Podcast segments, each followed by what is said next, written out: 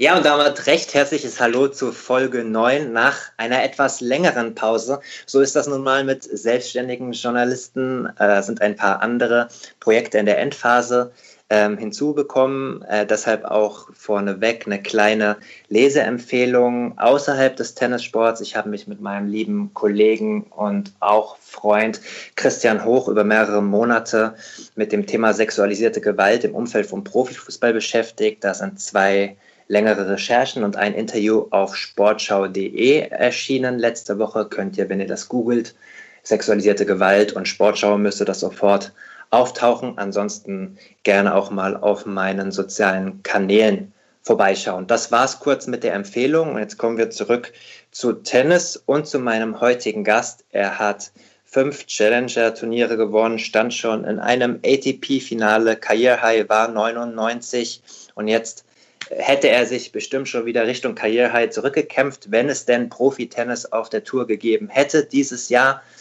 Ähm, stattdessen hat er Halbfinale DTP Series jetzt erreicht in diesem besonderen Jahr. Ich begrüße ganz recht herzlich Yannick Hanfmann. Hallo, hallo ins Studio, Servus. Grüße dich, schön, dass du dabei bist heute in Folge 9 als neunter Gast. Äh, mache ich das auch bei dir so, dass ich, auch wenn du, glaube ich, das gar nicht mal so gerne magst, deine sozialen Kanäle vorstellst. Ihr könnt Yannick Ihr könnt Yannick äh, erreichen und folgen auf Instagram unter Yannick-Hanfmann. Yannick wird geschrieben mit Y-A-N-N-I-C-K. Und auf Twitter. Sehr gute Schreibweise. Da kommen wir gleich noch dazu. Und äh, auf Twitter äh, in einem Wort Yannick Kampfmann. Ähm, und auch die Socials vom Advantage Podcast natürlich nochmal für euch äh, auf Instagram mittlerweile nach äh, zwei Monaten fast schon 500 Leute. Advantage-POD auf Twitter at AdvantagePOD und auf Facebook Advantage Podcast. Zum Start, Yannick, nichts über deine Schreibweise äh, vom Vornamen. Da werden wir uns heute nicht einig. Ich werde mit J geschrieben, nur mit Y, ich hinten mit K und du mit CK, da haben wir uns schon ein bisschen gefrostelt im Vorgespräch. Aber meine erste Frage ist anderer Natur. Wie geht es eigentlich deiner Hornhaut an den Händen?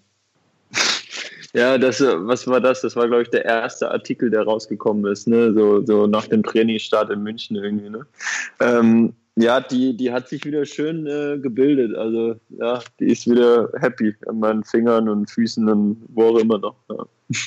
Genau, du hast äh, schon angegeben, ähm, jeder hat ja so ein bisschen geschaut, was ist so das Besondere, äh, wenn man Pause gemacht hat. Und da hattest du das erwähnt und das war dann auch in den Medien, dass sich die Hornhaut zurückgebildet hat. War das nur so ein bisschen so ein medial aufgebauschter Satz oder hattest du wirklich Probleme bei den ersten Einheiten, was das anging? Ich glaube, da hatte fast jeder Tennis, also ich will jetzt mal sagen, alle, okay, fast alle hatten damit zu kämpfen, weil es ist einfach äh, schon lustig, wie dann der Körper darauf reagiert, weil ja, wir haben dann halt so eine, eine, eine, Weile lang kein Tennis gespielt und dann, ja, dann, dann reagiert der Körper da sofort drauf. Ist da völlig egal, ob du ähm, dein Leben lang Tennis spielst, aber wenn du dann einfach ein paar Wochen hintereinander, ich glaube bei mir waren es vielleicht so drei, vier Wochen oder so, wo du kein Tennis, wo ich kein Tennis gespielt habe. Ich habe mal auf der Straße oder so ein bisschen mal einen Schläger angefasst, aber nicht wirklich. Und das ist dann halt echt so eine Sache, die brauchen wir auch ein bisschen, weil als es dann losgeht, äh, hat man dann relativ schnell gemerkt, so, oh, ähm, jetzt reibt sich da irgendwie was. Da hatte ich normalerweise einen Schutz, aber den hatte ich jetzt nicht mehr. Und ähm, ich glaube, das hatten einige. Am Anfang waren wir schon darauf bedacht zu gucken, okay, wir müssen die Hände pflegen, wir müssen gucken, dass die Blasen jetzt nicht sofort kommen und wenn sie kommen, wie man mit denen umgeht und so. Ich bin nämlich jemand, der das eigentlich nicht so als Problem hatte, äh, zum Glück bisher in meiner Karriere, aber seit äh, ja mit dieser kurzen, also mit dieser längeren Pause, da habe ich dann auch am Anfang Probleme gehabt, aber ja, das hat sich dann gelegt. Okay. Ich hatte in der Recherche gelesen, dass du ähm, außerhalb vom Tennis auch ein großer NBA-Fan bist. Stimmt das? Ja. Ist das seit deiner Zeit äh, am College gewachsen oder warst du schon als Kind in der Jugend interessiert für amerikanischen Basketball? Ähm, es ist vorher schon entstanden. Also bei mir war das so, dass ich äh, ist irgendwie ein lustiger Werdegang zum NBA-Fan. Und zwar das allererste Mal, als ich mit Basketball so im Kontakt war, war ähm, ein Basketball-Computerspiel, lustigerweise, bei einem Freund. Und ähm, da haben wir das ab und zu gespielt und, und ich fand das Computerspiel ganz gut. Und dann ging es los mit, äh, dann habe ich mal so ein bisschen geguckt, habe ich mal selber Videos angeschaut und so, also richtigen Basketball quasi. Und ähm, das war, glaube ich, so ein bisschen die Zeit von Kobe und Shaq, äh, also bei den Lakers so ein bisschen. Da habe ich ein bisschen was mitbekommen und ja, das hat sich dann so fortgeführt und dann war ich tatsächlich äh, in meiner, als ich dann ein bisschen älter wurde, 16, 17, 18, habe ich zu Hause extrem viel Basketball auch selber gespielt. Also das heißt extrem viel. Ich habe nie organisiert leider gespielt, aber sehr viel, wenn es ging, äh, mit Freunden mich verabredet, so ein bisschen 1 gegen 1, 2 gegen 2, 3 gegen 3 mal. Ähm, und in der Schule immer gerne gespielt, weil ich dann auch ähm, größer wurde. Ich, also ich bin gewachsen und ich war früher immer ein bisschen klein. Und so mit 16, 17 wurde ich dann tatsächlich ein bisschen größer und jetzt bin ich eigentlich in der Größe, wo ich sagen könnte, ja, Basketball, Basketball ist immer mal interessant zu spielen, weil ich halt äh, ja, 1,94 bin und es reicht ja mal für, für die eine oder andere Flugshow beim Basketball. Nicht wirklich Trampolin, vielleicht schon, aber ja. Und ähm, ja, dann kam das immer mehr. Und im College war es dann ein bisschen schade, weil äh, unser Coach gesagt hat, ja, Basketball, hohe Verletzungsgefahr. Und der hat dann, wir waren zwei oder drei Jungs im Team, die gerne gespielt haben. Der, der dann direkt gesagt, also wenn ich euch erwische irgendwo, dann werdet ihr sofort gebencht oder gibt es irgendwelche Strafen. Und ähm, dementsprechend auf dem College lustigerweise weniger Basketball gespielt als zu Hause, aber natürlich mehr Basketball verfolgt im Fernsehen.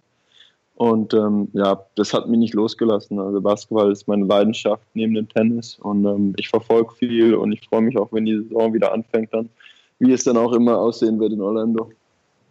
Ja, habe ich schon mit Michael Kohlmann, ähm, Davis Cup Kapitän, drüber ja. geredet, der auch, der auch, ja, der freut sich äh, auch. Großer, ja, ja, der, ich habe ihn am Ende gefragt, ob er ähm, heute als Familienvater noch äh, regelmäßig nachts aufsteht, äh, um die Spiele zu gucken, also vor der Corona-Pause, hat er gesagt, bei wichtigen Spielen macht er das auf jeden Fall noch. Immerhin musstest du auf dem College dann, ähm, äh, wenn du selbst nicht spielen konntest, hattest du zumindest die Zeitumstellung nicht mehr.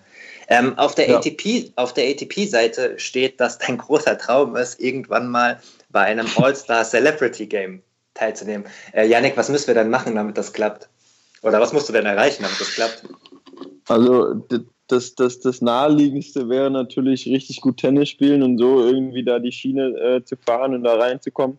Ich meine, Kyrgios ist ja auch so ein, lautstarker NBA-Fan und auch wirklich populär und ich weiß nicht warum, aber irgendwie kann, spielt er da trotzdem nicht mit. Also da müsste ich ihn mal fragen, warum das nicht klappt.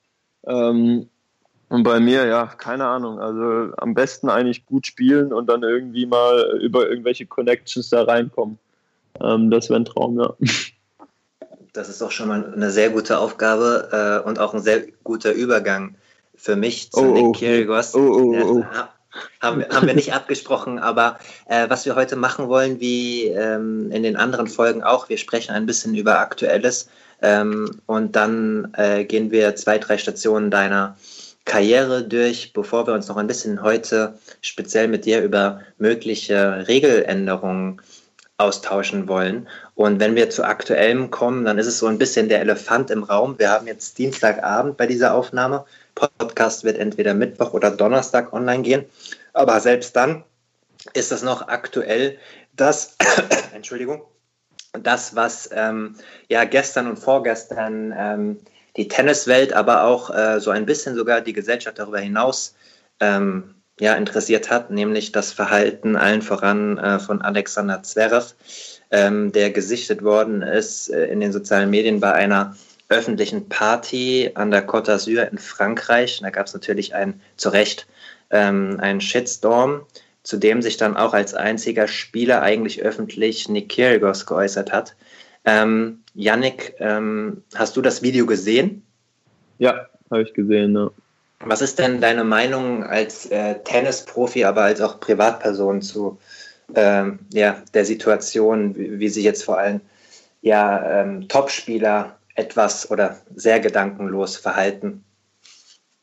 Ja, gedankenlos, glaube ich, äh, trifft es ganz recht. Ähm, das ist eine, ja, eine Panne, würde ich einfach mal sagen. Das ist einfach ein, ein, ein, dummer Fehler irgendwie, den er begangen hat. Ich glaube, ich weiß jetzt nicht, was bei ihm abgeht, aber da wird auch sich einiges äh, drunter und drüber gehen bei ihm. Ähm, erstens mal, wenn du diese Adria-Tour mitspielst und dann das, das kommt am Ende bei raus mit diesen ganzen Tests, ein paar positiv und was eh schon in, der, in, der, in den Medien so ein bisschen äh, ein Problem, ja, mit dem Ganzen, wie das halt abging. Und dann, äh, ja, dann, dann kommt so ein, so ein, so ein Tweet, so, eine, so ein Entschuldigungstweet, ja, und, und da kann man halten, was man will, aber ja, ist halt erstmal so. Und ich meine, da gebe ich Kilios schon recht. Es ist ja nicht ganz so schwer, ähm, zwei Wochen mal die Füße stillzuhalten.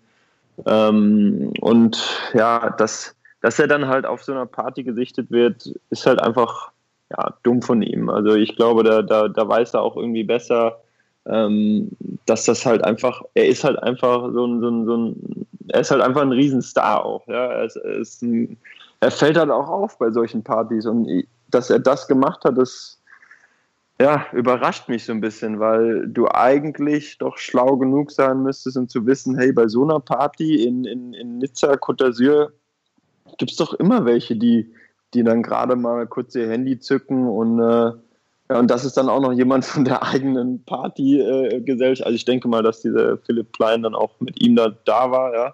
Dass es dann auch bei dem vorkommt, dass, dass er halt auch noch auf der Story ist. Also ja, das war nicht gut überlegt und, und das war einfach ein Fehler von, von Sascha und das weiß er mit Sicherheit auch. Aber ja, so darfst du dich halt einfach nicht präsentieren, weil ähm, gerade heute in der Zeit mit Social Media und so, auch diese, diese Partyfotos von, von, von Serbien, da von der Adria-Tour, das ist ja alles, was die Jungs vielleicht in dem Moment nicht checken oder äh, dass es halt sein kann, dass es dann in den Medien einfach ganz schlecht rüberkommt. Und ähm, das haben die entweder fehl eingeschätzt oder haben es irgendwie gewusst, aber war ihnen egal. Ähm, bei Sascha würde ich jetzt mal sagen, er, er, hat gedacht, ja, da passiert schon nichts und damit lag er falsch. Und das ist jetzt erstmal für mich als, als Privatperson so, ähm, ja, ist halt so, ist halt so ein Tennisspieler, der dann halt denkt, er kann irgendwie alles machen. Für mich als Tennisspieler ist es ein bisschen scheiße, glaube ich, weil das natürlich auch ein schlechtes Licht auf die Tennisszene rückt und äh, wir versuchen jetzt unsere, unsere Saison neu zu starten äh, Mitte August und Sachen wie das, es ist halt, das hilft nicht, ja, und, und dadurch ist es, glaube ich, einfach ähm, nicht gut, ja. Ohne jetzt äh, zu tief reinzugehen und ähm, aber glaubst du wirklich, dass es nur gedankenlos ist? Also die Hauptkritik ist ja jetzt, dass es pure Ignoranz ist, weil es ja wiederholt passiert ist. Also wie du es ja auch schon gesagt hast, ja. man bringt ein Statement raus nach so einer Adria-Tour, ob er da, ob da ähm, Djokovic die treibende Kraft war und man hat nur mitgemacht, naja, schlimm genug. Aber dann sechs Tage später passiert das wieder so. Dann ist es ja nicht mehr irgendwie nur so, hups, ist ja passiert, sondern dann kann man ja eigentlich schon offensichtlich auch sagen, ja, das ist mit Vorsatz und es ist eine Ignoranz gegenüber dem Virus, also dass es einfach egal ist und dann aber auch gegenüber der Tennistour und euch Spielern? Hm, ähm, ja, schwierig für mich darauf zu antworten. Ich würde dir eigentlich recht geben, ähm, aber ich, ich kenne den Sascha dafür zu wenig. Ich weiß nicht genau, wie er über solche Sachen denkt. Ähm, wenn er jetzt, wenn er sich jetzt hinstellt und sagt, hey Jungs, ähm, ich halte diese ganze Corona-Sache für, für Schwachsinn und ich glaube dem ganzen Zeugs nicht, dann sage ich, okay, ja gut, der, der, glaubt dem halt nicht und er stellt sich hin und das ist dann sehr ignorant auch, ja. Und wenn er aber sagt, er versteht irgendwie, was da passiert auf der Welt und stellt sich dann trotzdem hin, dann ist es extrem dumm. Also es kommt vielleicht dann auf, auf, auf, auf eins oder das andere raus. Ne? Ähm, ja, pff, schwierig, also meine Emotionen so zu, zu erklären. Also ich, ich ich habe das Video gesehen und habe mir gedacht, mein Gott, Junge, du, äh, du machst es dir selber auch echt nicht leicht. Das war so mein erster Gedanke, weil mein, wir wissen alle, Sascha, klar, jetzt auch mit der Adria-Tour, er ist nicht der, der Liebling der Medien so ungefähr, ne? Und ähm, ja, jetzt hast du das, jetzt hast du nochmal so eine Situation. Ich meine, irgendwas äh, kann man ja schon von den, von den Jungs lernen, die sich, die, die sich bei sowas immer ein bisschen rausziehen. Ne? So, Roger oder Rafa, ich glaube, ich, ich will mir, wäre mir sehr sicher, dass die solche Sachen, dass das nicht passieren würde bei denen irgendwie. Ja, und ähm, ja, dann ist es bei, bei ihm halt so passiert. Also ich finde es halt so ein bisschen, muss halt eigentlich mal überlegen und mal gucken, was dann, was dann bei rauskommt, weil das kann eigentlich nicht sein. Ja. Wir sind alle irgendwie erwachsene Menschen und, und er müsste sich da seiner Rolle gerecht werden. Ja. Er müsste da einfach mehr ähm, Verantwortung zeigen und das hat er überhaupt nicht. Und ähm, ich bin mal gespannt, was jetzt passiert mit diesem Turnier in Berlin und so, ob es da irgendwelche Konsequenzen gibt ähm, oder nicht. Äh, bin ich mal gespannt. Ja, also. Erstmal danke für deine reflektierte Antwort. Zu deiner Frage am Schluss kann ich dir und den Hörerinnen und Hörern auch schon ein bisschen was sagen, ähm, die die äh, Twitter gestern und heute gecheckt haben. Ich habe ein bisschen für den englischen Telegraph mitgearbeitet und eine Anfrage gestellt an das Showturnier in Berlin. Äh, das Teilnehmerfeld bleibt laut den Verantwortlichen erstmal gleich. Zitat heißt Stand heute oder Stand diese Woche hat das Fehlverhalten erstmal keine Auswirkungen. Allerdings äh, wird äh, Sascha Zverev wie alle anderen Spieler und Betreuer, die aus dem Ausland anreisen, direkt bei der Ankunft in Berlin äh, getestet. Und äh, das könnte natürlich dann auch im Fall eines positiven Testes, wovon wir jetzt natürlich nicht ausgehen wollen, ähm, Konsequenzen haben. Aber Stand heute wird er spielen und das Turnier hat nochmal deutlich gemacht, das könnt ihr äh, in dem Artikel im Telegraph nachlesen, auf meinen Kanälen, da muss ich jetzt nicht zu weit ausholen, dass sie da nochmal ganz streng sein werden und eine Vorbildrolle für das Profitennis dann auch einnehmen wollen. Da sind wir auf jeden Fall gespannt und nochmal kurz einordnend. Ich kenne Alexander Zverev natürlich auch nur beruflich und nicht privat, genauso wie es Janik auch schon gesagt hat. Deswegen muss man vorsichtig sein mit richtigen Verurteilungen. Aber ich denke, Janik hat das schon gut eingeordnet, dass es natürlich auf den ersten, aber auch auf den zweiten Blick alles andere als einen guten Eindruck macht. Und wir wollen uns jetzt ähm, konzentrieren auf die Auswirkungen nicht privater Natur, sondern rein professioneller, tennistechnischer äh, Natur. Yannick, du stehst momentan äh, knapp unter den ersten 150. Das heißt, du bist bei ähm, Grand Slam Turnieren nicht fürs Hauptfeld qualifiziert. Und ähm, das bedeutet auch, dass dieses Jahr bei den US Open keine Qualifikation geben wird aufgrund der Corona-Einschränkungen, dass du, äh, selbst wenn die Tour weitergeht, erstmal äh, große Probleme haben wirst, überhaupt in ATP-Hauptfelder äh, reinzukommen. Äh, da weiß man auch nicht genau, wo findet dann Quali statt und wo ist der Cut und wo findet nicht statt. Und von der Challenger-Turnier weiß man ohnehin noch nicht so genau. Deswegen mal die Frage an dich. Was hast du denn für Informationen von Offiziellen von der ATP, gerade was Profi-Tennis auf dieser Challenger-Tour angeht. Gibt es da irgendwelche Informationen? Es gibt die Informationen, dass sie ähm, mit dem Tourstart im Mitte August wollen sie auch gleichzeitig einen Challenger-Start hinkriegen. Das heißt, sie wollten, also sie haben gesagt, sie wollen äh, ein paar Challenger in Amerika stattfinden lassen und ein paar Challenger in Europa stattfinden lassen. Ähm, ich habe allerdings noch null Informationen dazu, wo genau. Ich habe auch mit, oder ich bin in einer WhatsApp-Gruppe mit einigen Spielern und da hat keiner eine Ahnung so richtig, äh, welche Turniere das sein sollen. Wir sind uns alle sehr bewusst, dass die Challenger, die jetzt in den letzten Jahren ganz normal so ähm, ja, gelaufen sind, ähm, da hätten viele sehr viel Probleme, die auszurichten unter diesen äh, Umständen jetzt mit diesen ganzen Regelung. Ähm, ich, mhm. Anscheinend ist es so, dass der finanzielle Aufwand dadurch äh, enorm ist für die Turniere. Es gibt einige Sponsoren, die nicht mehr zahlen wollen, natürlich, weil es halt einfach eine schwierige Situation ist für alle äh, in der Wirtschaft auch dieses Jahr.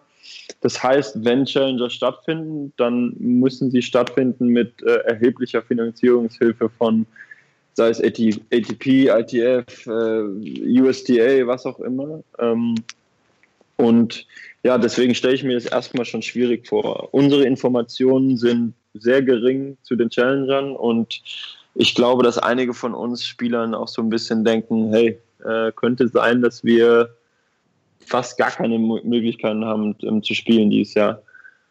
Und ja, also das ist eigentlich schon witzig, dass ich hier äh, Ende Juni stehe und nicht mal oder haben wir, haben wir schon Juli? Nee, ne? Heute, heute ist, glaube ich, der letzte, also 30. Podcast, wenn der Podcast ja. rauskommt, haben wir schon Juli.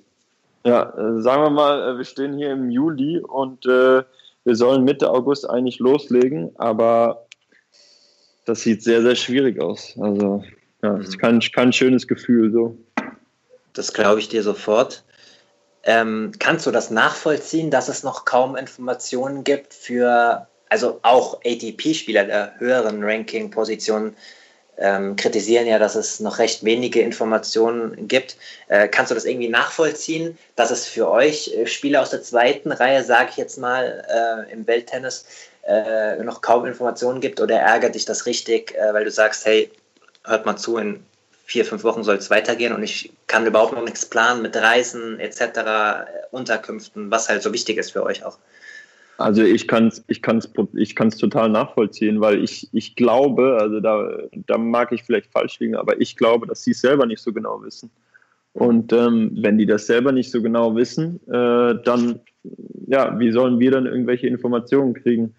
Ähm, ich glaube, dass, dass dadurch, dass die US Open so ein bisschen auf dem Vormarsch waren und gesagt haben, hey, wir, wir wollen das Turnier stattfinden lassen, ähm, war die ATP gezwungen, weil die US Open können ja nur gespielt werden oder sinnvoll gespielt werden mit, mit ATP-Punkten und mit einem Hauptfeld und was weiß ich. Und dadurch ist die ATP natürlich gezwungen, okay, wenn, wenn die mit, um ATP-Punkte spielen, müssen wir natürlich auch irgendeine Art von Chancengleichheit ähm, herstellen. Und das geht nur, wenn wir ähm, neben diesen 128 Spielern, die dann im Hauptfeld stehen bei den US Open, auch noch ein paar Challenger veranstalten für den Rest der 300, 400 Spieler oder was auch immer. Ne? Ja. Und dann musst du natürlich gucken, okay, wir, wir, wir, starten jetzt die US Open und wir sagen halt, hey, wir, wir werden Challenger stattfinden lassen, aber ja, ich, deswegen, ich glaube, wir haben deswegen noch keine Informationen so richtig genau, weil es eben auch nicht so genau was, äh, was gibt einfach. Ne? Da, ich glaube, die ATP probiert da richtig viel, um, um, um das irgendwie hinzukriegen, aber ich glaube, das ist einfach sau schwierig. Und dann kommen wir auch schon zu den äh, finanziellen Aspekten natürlich auch, wenn ich es eben anspreche. Ähm, du willst natürlich eigentlich auch planen, was Reisekosten und Übernachtungskosten angeht. Wenn ich richtig informiert bin, hast du jetzt für den Halbfinaleinzug bei den DTP Series 5000 Euro äh, unversteuert jetzt erstmal an Preisgeld bekommen. Habe ich das richtig recherchiert? Ist das korrekt? Ja, also von der ersten Runde 5000 und von der zweiten Runde 5000. Also ich habe mir jetzt schon 10.000 erspielt, was ja. ähm, für die zwei Wochen ähm, Aufwand. Und das erste Turnier war in Großhesselo, also auch nicht weit weg von mir.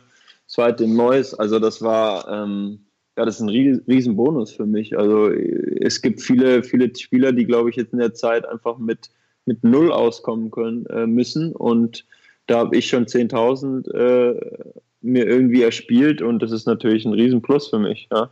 Def definitiv, zumal ja bei dem ersten Turnier in Rheinland-Pfalz in Hörgrenzhausen hattest du äh, das Turnier auch gewonnen und dafür 700 Euro bekommen. Ja, äh, genau. Genau. Ähm, genau, es geht nämlich auch ein bisschen so, um mal das größere Bild zu sehen. Ähm, äh, du hast dich in den letzten Jahren im Profitennis etabliert, ähm, hast die eine oder andere größere Einnahme gehabt, aber insgesamt hat man natürlich trotzdem ja auch ähm, sehr viele Ausgaben mit Trainer und Reisekosten. Wenn jetzt so eine bisher, ja, sagen wir mal, bis auf die ersten zwei Monate eine gesamte Saison ausfällt und man jetzt noch nicht weiß, wie das so weitergeht, wie ist das für einen Spieler in deiner Ranking-Position?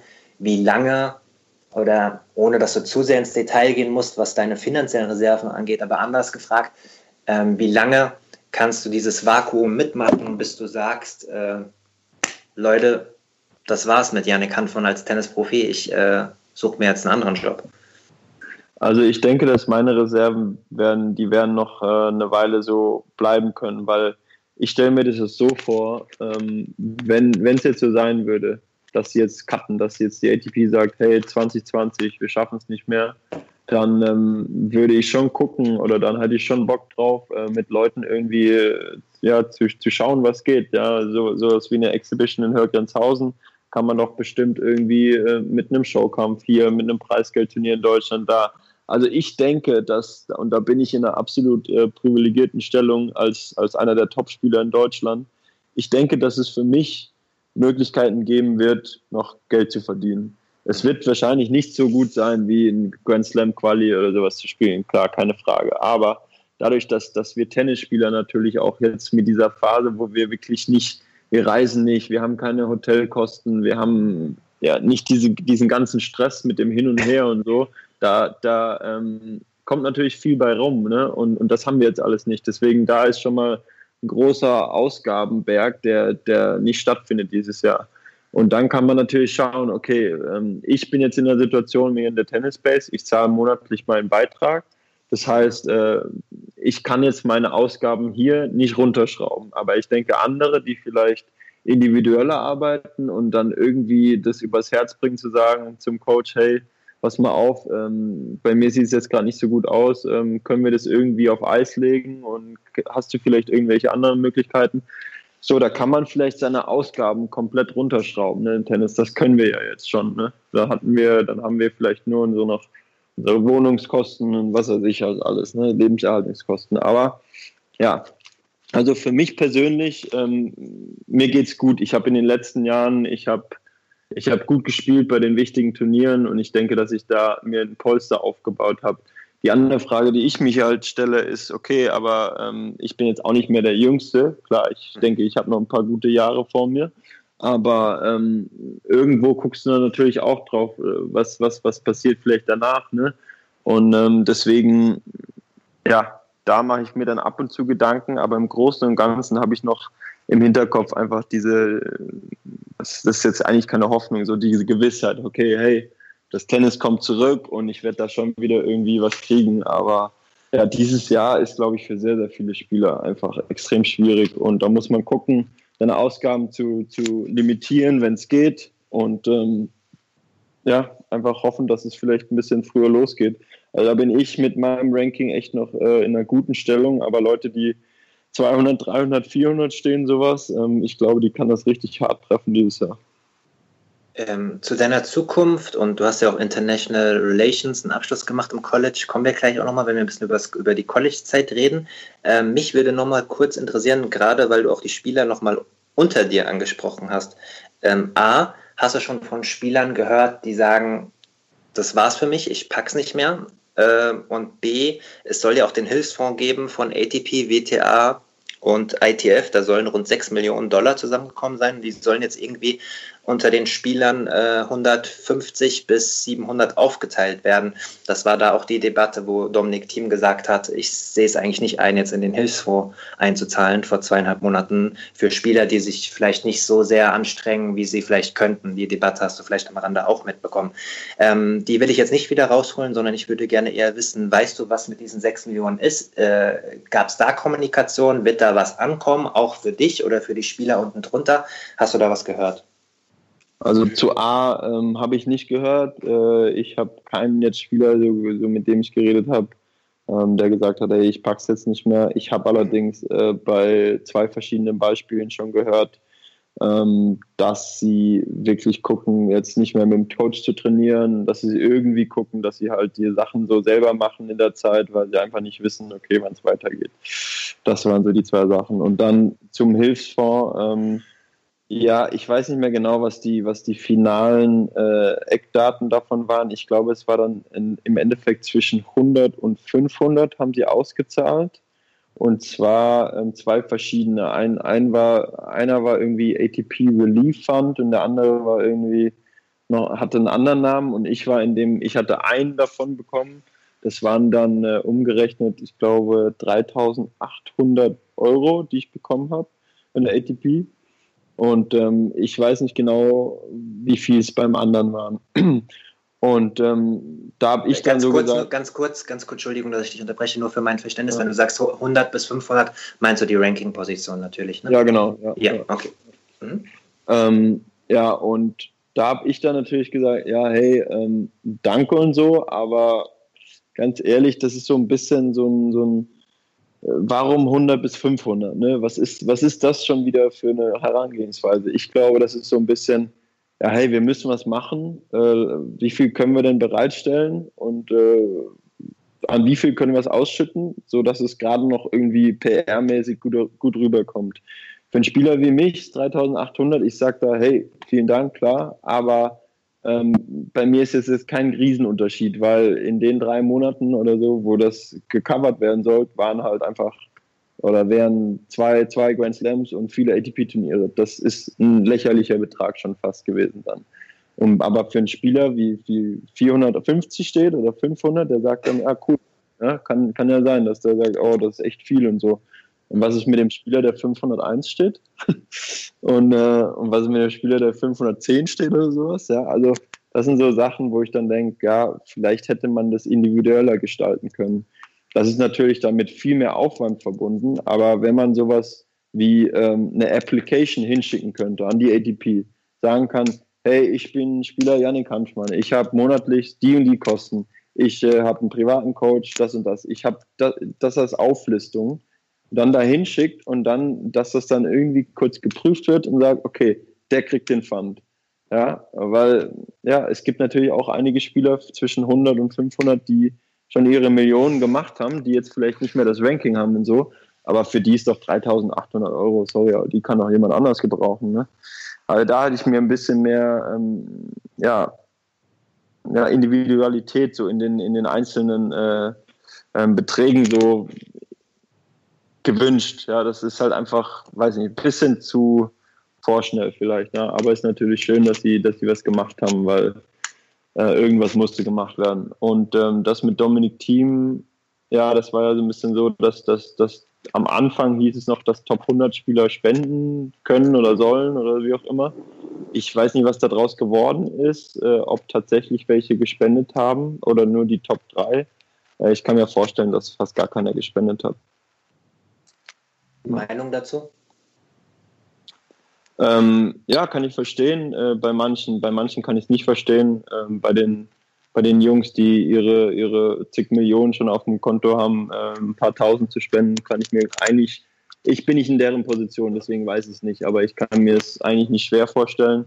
Ähm, ich weiß zum Beispiel, dass ich glaube, der Kevin Gravitz, der wäre auch, der musste glaube ich irgendwie 5000 oder so reintun glaube, der hätte das gemacht. Äh, mit Struffi habe ich auch drüber geredet, der hätte das auch gemacht. Ich weiß nicht, ob die es gemacht haben, ich muss die auch mal fragen. Ähm, aber ähm, die haben auf jeden Fall gesagt, ja, wir würden das machen. Aber ich kann mir vorstellen, dass wahrscheinlich äh, 70, 80, 90 Prozent der anderen Spieler gesagt haben, nö, warum denn? Das haben wir uns erspielt und ähm, die anderen Spieler, die sollen schauen, dass sie besser spielen. Schwieriges Thema. Ich finde den Aspekt, den du eingebracht hast mit dem individueller Schauen sehr, sehr cool, auch sehr, sehr schön. Ich glaube einfach, dass dann auch, aber das hast du ja auch angesprochen, wahrscheinlich die, ja, ist halt die Verbände, ja. genau, die Verbände mit ihrer Manpower äh, wahrscheinlich ähm, ja irgendwo ja. an Grenzen setzen. Aber oder du brauchst einfach nur einen guten ITler, der das ähm, äh, digital umsetzt mit diesen, ähm, ja, dann wo du Inquiries machen kannst.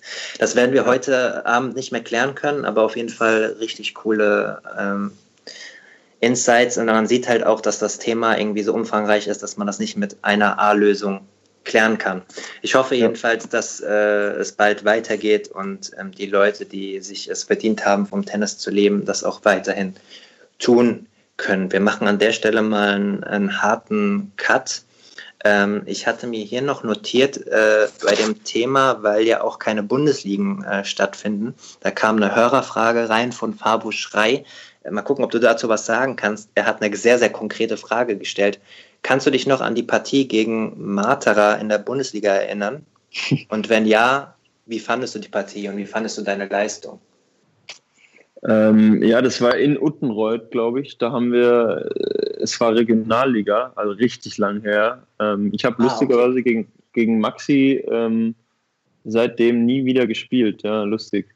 Ähm, ich glaube, es waren drei Sätze und ich bin mir nicht, also ich habe verloren, das weiß ich. Ähm, ich bin mir nicht sicher, ob der dritte Satz ein Match-Tiebreak war oder normaler oder normaler Satz.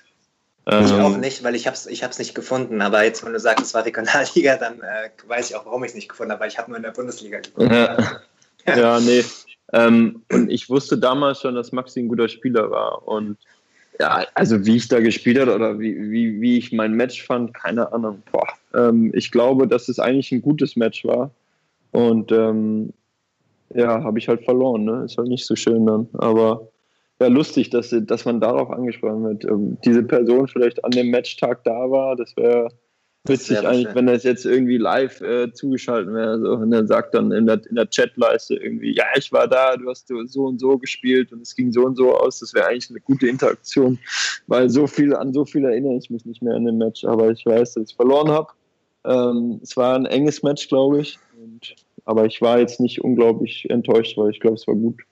Also dann an den äh, User Fabus Schrei gerne mal äh, und in den Post oder per privater Nachricht gerne mal schreiben, äh, weil die plausibelste Lösung ist wahrscheinlich, dass du vor Ort gewesen bist, wenn du dich so genau an diese eine konkrete Partie erinnerst. Äh, Yannick, wir sitzen hier, ich in Hamburg, du in München und ähm, nehmen diesen Podcast auf und einige Hörer, jetzt kommen wir zu Punkt 2, ähm, die sich äh, mit dir befassen und äh, Profitennis folgen, die denken sich vielleicht, hm, äh, wie, wie geht das, weil du ja ein Handicap hast und schwerhörig bist. Jetzt weiß ich, als Journalist, der dich schon ein paar Mal getroffen hat auf PKs, ähm, dass das eigentlich kein Problem ist, beziehungsweise ich dachte immer, dass du ein bisschen auch Lippen lesen musst. Aber mhm. Jan-Lennart Struff hatte mir auch gesagt, dass ihr regelmäßig ganz normal telefoniert. Deswegen würde ich dich einfach mal kurz einleitend ähm, fragen, dass du es ein bisschen erklären kannst, ähm, was sind denn genau die Einschränkungen deiner Schwerhörigkeit äh, und wieso kannst du jetzt ganz normal mit mir telefonieren? Also ich habe eigentlich die letzten 15 bis äh, 20 Jahre alle Menschen eigentlich nur verarscht und äh, ich habe eigentlich gar nichts. Also, das das wäre jetzt die, die beste Antwort drauf. nee, ähm, also bei mir ist es so, ich habe, äh, ich würde mal sagen, das ist so 60 bis 70 Prozent von dem, was, was normal Hörende hören. Und das ist voll abhängig, ähm, in, in, in, welcher, in welcher Tonlage man mit mir redet. Also zum Beispiel äh, tiefe Stimmen höre ich immer viel besser als jetzt hohe Stimmen, ist ja auch irgendwo klar. Und es, da, da geht es immer so um die Frequenzen. Ab einer gewissen Frequenz höre ich ganz normal fast schon, wie ihr. Und ähm, bei manchen Frequenzen höre ich extrem wenig. Und ähm, zum Beispiel, äh, ja, lustigerweise natürlich, mit, mit Frauen ist es immer viel schwieriger zu reden, weil sie einfach eine höhere Stimme haben meistens. Und ähm, ja, das, ist, das, das macht mir Probleme und, und ich glaube, das Schwierigste ist eigentlich so in einem du hast PKs angesprochen, ähm, da bin ich tatsächlich auch dann ab und zu ein bisschen nervös, weil halt einfach in einem größeren Raum mit mehreren Menschen, ähm, da muss ich mich dann schon extrem fokussieren und was mir da enorm hilft, ist dann halt das Lippenlesen. Ich schaue dann halt äh, sehr genau auf die Lippen von den anderen Menschen und ähm, ja, habe mir das halt über die Jahre angeeignet. Ähm, einfach, ja, das muss ich dann teilweise auch irgendwie meiner Freundin oder so sagen, weil ich schaue halt jedem Mensch auf die Lippen. Und ich glaube, dass die meisten Menschen eher dann so Richtung Augen oder sowas schauen. Ne? Aber ich schaue eigentlich, egal wie nah du mir bist, äh, schaue ich dir auf die Lippen und ähm, weil ich halt einfach auf, von klein an so gewöhnt bin und selbst im Fernsehen ähm, macht es mir extrem Probleme, wenn ich irgendwie in Deutschland einen Film schaue, der dann halt ähm, auf Englisch geredet wird natürlich und dann irgendwie mit einem deutschen äh, wie wird das genannt, Dubbing oder sowas, wenn es halt auf Deutsch dann drüber gesprochen wird. Und dann macht es mir so Probleme, weil ich halt eigentlich die Lippen angucke und, und so dieses Englisch so raushören kann oder lesen kann. Und dann kommt da so ein deutscher Ton. Also das mag ich gar nicht. Ähm, ja, also Lippenlesen ist ein, ist ein Riesenbestandteil von dem, was ich halt tue für, mein, für meine Schwierigkeit. Aber ich muss auch sagen, wenn ich so im, im 1 zu 1 bin oder ähm, ja, in so Situationen, wo ich weiß, der, das Gegenüber redet mit mir, dann, dann kann ich mich darauf fokussieren. In größeren Mengen fühle ich mich dann nicht mehr ganz so sicher. Da bin ich dann auch eher jemand, der im Hintergrund ist und ein bisschen leiser vielleicht auch ist und Zuhörer, weil es mir halt schwerfällt, äh, Unterhaltungen jetzt so von mehreren Menschen so zu, zu folgen. Und ähm, ja, deswegen bin ich vielleicht auch ein bisschen eher ähm, ja, so ein bisschen so, so, so ein, nicht verschüchtert, aber ein bisschen zurückhaltender, einfach weil ich halt, ja, es gewöhnt bin, so ein bisschen mich im Hintergrund zu halten, weil ich jetzt nicht unbedingt die, die Konversation so, so gut folgen kann. Ne? Deswegen hatte ich mir das mit den Lippenlesen abgespeichert. Das hattest du nämlich auch mal bei einer PK, wenn ich mich richtig erinnere, mal erwähnt, bei einer deiner ersten, ich glaube bei den BMW Open ja. in München. Ähm, jetzt ja. hast du schon relativ viel über deinen Alltag geredet und auf was du achten musst, ähm, damit du die Leute verstehst. Ähm, spezialisieren wir das mal ein bisschen auf dein Leben als Tennisprofi. Ähm, wo sind da Eigenarten, oder ich nenne es jetzt nicht mal Einschränkungen, sondern ähm, Eigenarten, ähm, die du beachten musst äh, als Tennisprofi? Du hast einmal herausgearbeitet, dass du mal bei einem Turnier einen Ausruf nicht äh, gehört hast. Äh, war das die absolute Ausnahme oder kommt sowas öfter vor? Also es kommen, manchmal gibt es halt Situationen, wo ähm, der Schiri ohne Mikro redet, was mittlerweile auf dem Level, wo ich spiele, zum Glück nicht mehr so oft der Fall ist. Ähm, dann ist meistens mit Mikro und deswegen ist das dann schon auch lauter. Ähm, Und naja, wenn man mal ehrlich ist, im Tennis gibt es ja nicht so viel, was halt mich extrem ähm, benachteiligen würde. Zum Beispiel, äh, lustiges Beispiel, ich habe jetzt letztens mal wieder Fußball geschaut. KSC, übrigens zweite Liga, haben sich gesaved. Habe ich letztes Wochenende geguckt. Und da habe ich mir auch gedacht, ich habe früher nämlich sehr, sehr viel Fußball gespielt. Und ich habe auch beim KSC lustigerweise in der, in der Jugend gespielt. Mhm. Und meine Eltern haben irgendwann auch gesagt, ja, ähm, das war halt schwierig irgendwann, weil ich auf dem Platz nicht so gut kommunizieren konnte. Und ähm, ja, klar, natürlich konnte ich das nicht kommunizieren. Ich konnte auch den, den, den Coach nicht so gut hören. Da habe ich mir auch gedacht, weil du hörst ja jetzt gerade, wenn die Zuschauer nicht da sind im Fußball, hörst du ja so ein bisschen äh, durch den Fernseher so ein bisschen die, die Rufe und alles, was auf dem Platz rumgeschrien wird. Und das habe ich halt nicht so gut mitbekommen. Und da ist habe ich mir schon, dann Tennis äh, ist dann schon so, okay, brauchst halt nicht. Ne? Du bist, spielst halt da alleine dein Ding, bist in deinem Kopf und ähm, ja, ich kann da nicht so gut gecoacht werden, vielleicht wie andere. Ne? Ähm, wenn mein Coach da draußen irgendwas sagen will, dann muss er schon sehr laut reden und dann haben wir schon auch immer mal wieder Angst, dass der Schiri mal sagt, ja komm, also so offensichtlich soll es jetzt auch nicht sein. Ähm, aber ich, ich, es gab immer mal wieder Situationen, wo vielleicht ein Schiri mal ähm, eine Warning ausgesprochen hat, die ich nicht gehört habe, oder wo äh, Netzaufschlag passiert ist, den ich nicht, den ich jetzt nicht registriert hatte. Und der Schiri hat jetzt hat vielleicht Netz gesagt und ich schlage aber einen zweiten Aufschlag aus, weil ich es irgendwie nicht gecheckt habe. Ja. Aber ähm, ich muss sagen, so, so, so richtig was Dramatisches wegen meinem Gehör ist im Tennis mir noch nicht passiert. Äh, ich würde dann eher sagen, dass es manchmal auch sogar positive Sachen sind ähm, die, wie wenn es halt richtig laut ist. Im College war es sehr oft so, wo, wo halt von draußen viel reinkommt, da wo einfach viel äh, Blödsinn geredet wird und viel versucht wird, dich, dich rauszubringen. Das habe ich halt nicht so genau wahrgenommen wie jetzt meine anderen äh, Teamkollegen. Ja. Also im College war das mir eine Hilfe. Ähm, ja, es gibt halt einfach viele Sachen im Tennis, die, die echt okay sind für Leute, die nicht so gut hören. Ne? Äh, und deswegen bin ich da ganz froh drum. Ähm, aber ja, ich habe da leider nichts Reißerisches, um, um deine Frage zu beantworten. Kein Problem. Kurze Nachfrage an den gebürtigen Karlsruher. Dementsprechend keine Überraschung, dass du auch KSC-Fan ja. bist. Vom, von einem Mann, dessen Mutter in Kaiserslautern geboren ist und deswegen FCK-Sympathisant ist. Ja. Äh, ich hoffe, das wird jetzt das Gesprächsklima nicht verschlechtern. Ich wollte nur ehrlich sein. Äh, Spaß beiseite. Äh, wie lange hast du denn in der KSC-Jugend gespielt? Äh, ich glaube, es waren eineinhalb, zwei Jahre. Das war, das war D-Jugend, äh, D-Jugend, C-Jugend oder sowas. Ich glaube, um den Dreh rum habe ich da gespielt. Ich bin mir nicht sicher, 15, 16, sowas war ich da vielleicht. 14, 15, 16, so. Um in die Jugend zum KSC zu kommen, muss man ja ein gewisses Talent haben. Hat es am Ende nicht gereicht aufgrund der kommunikativen Schwierigkeiten, die du gerade erwähnt hast? Oder hat es für ein höheres Fußballlevel nicht gereicht? Oder wurde Tennis einfach noch viel wichtiger? Ähm, ich glaube, das hat immer viele Faktoren. Also ich denke mal, dass ich ein guter Fußballspieler war. Ich habe in meinem Heimverein, ähm, habe ich, so, wie das halt klassisch ist, würde ich mal sagen, ich habe in meinem Heimverein Mittelfeld gespielt und so irgendwie, ich denke, ich war der beste Spieler in meinem Team und habe halt irgendwie so alles gespielt. Und dann hatten wir ein, äh, ein Spiel gegen KSC und das haben wir 21-2 verloren. Und ich habe halt zwei Tore geschossen.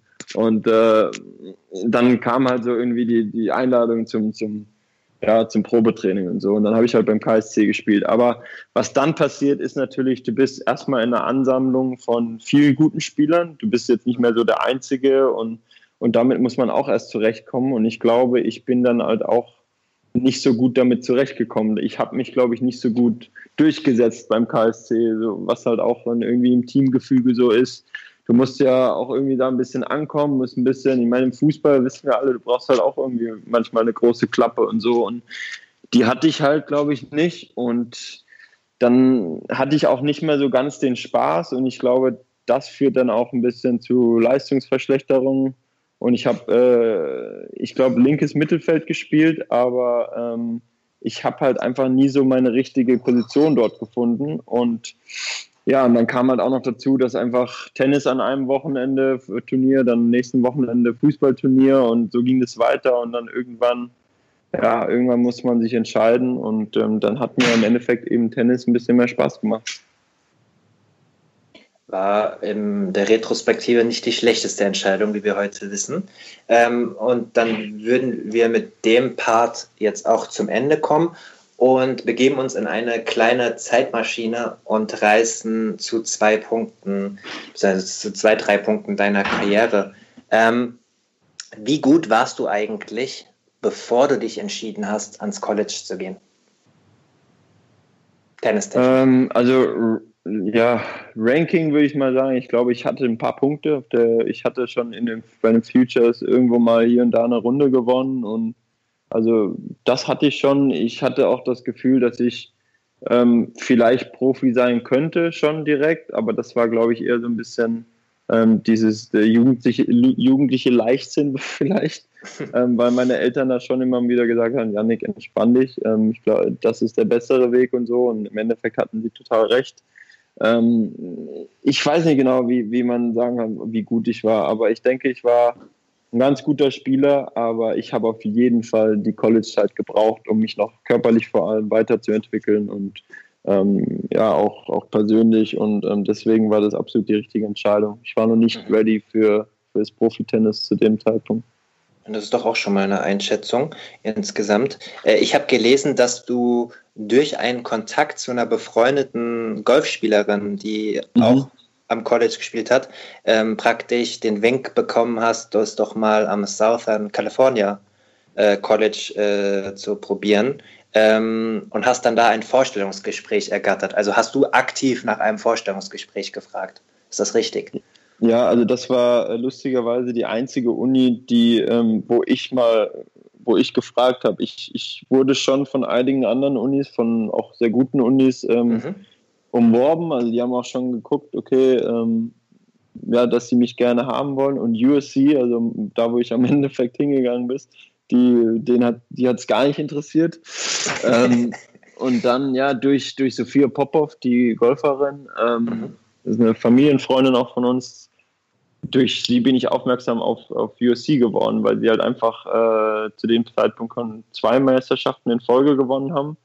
Und dadurch, dass sie auch dort war, hat sie mir ein bisschen erzählt und so. Und dann habe ich gesagt, ja gut, äh, es wird ja perfekt passen, weil ich war mit meinem Papa eh äh, in der Planung für eine Amerikareise und da wollten wir Ohio State anschauen äh, bei Columbus, ist, äh, so zu, nach Chicago geflogen und UCLA, also die andere Uni in LA. Und dann habe ich halt gefragt, ob man vielleicht irgendwie noch vorbeifahren kann bei USC. Habe ich beim Head Coach gefragt und der hat äh, in der E-Mail dann geantwortet, ja, ähm, sollte Zeit haben, melde dich einfach, wenn du vor Ort bist. Und da habe hab ich schon so ein bisschen gedacht, ja, okay, der ich meine, er hat schon zweimal die Meisterschaft gewonnen. Der braucht mit Sicherheit jetzt nicht noch einen, der ihn nervt wegen äh, Scholarship oder so.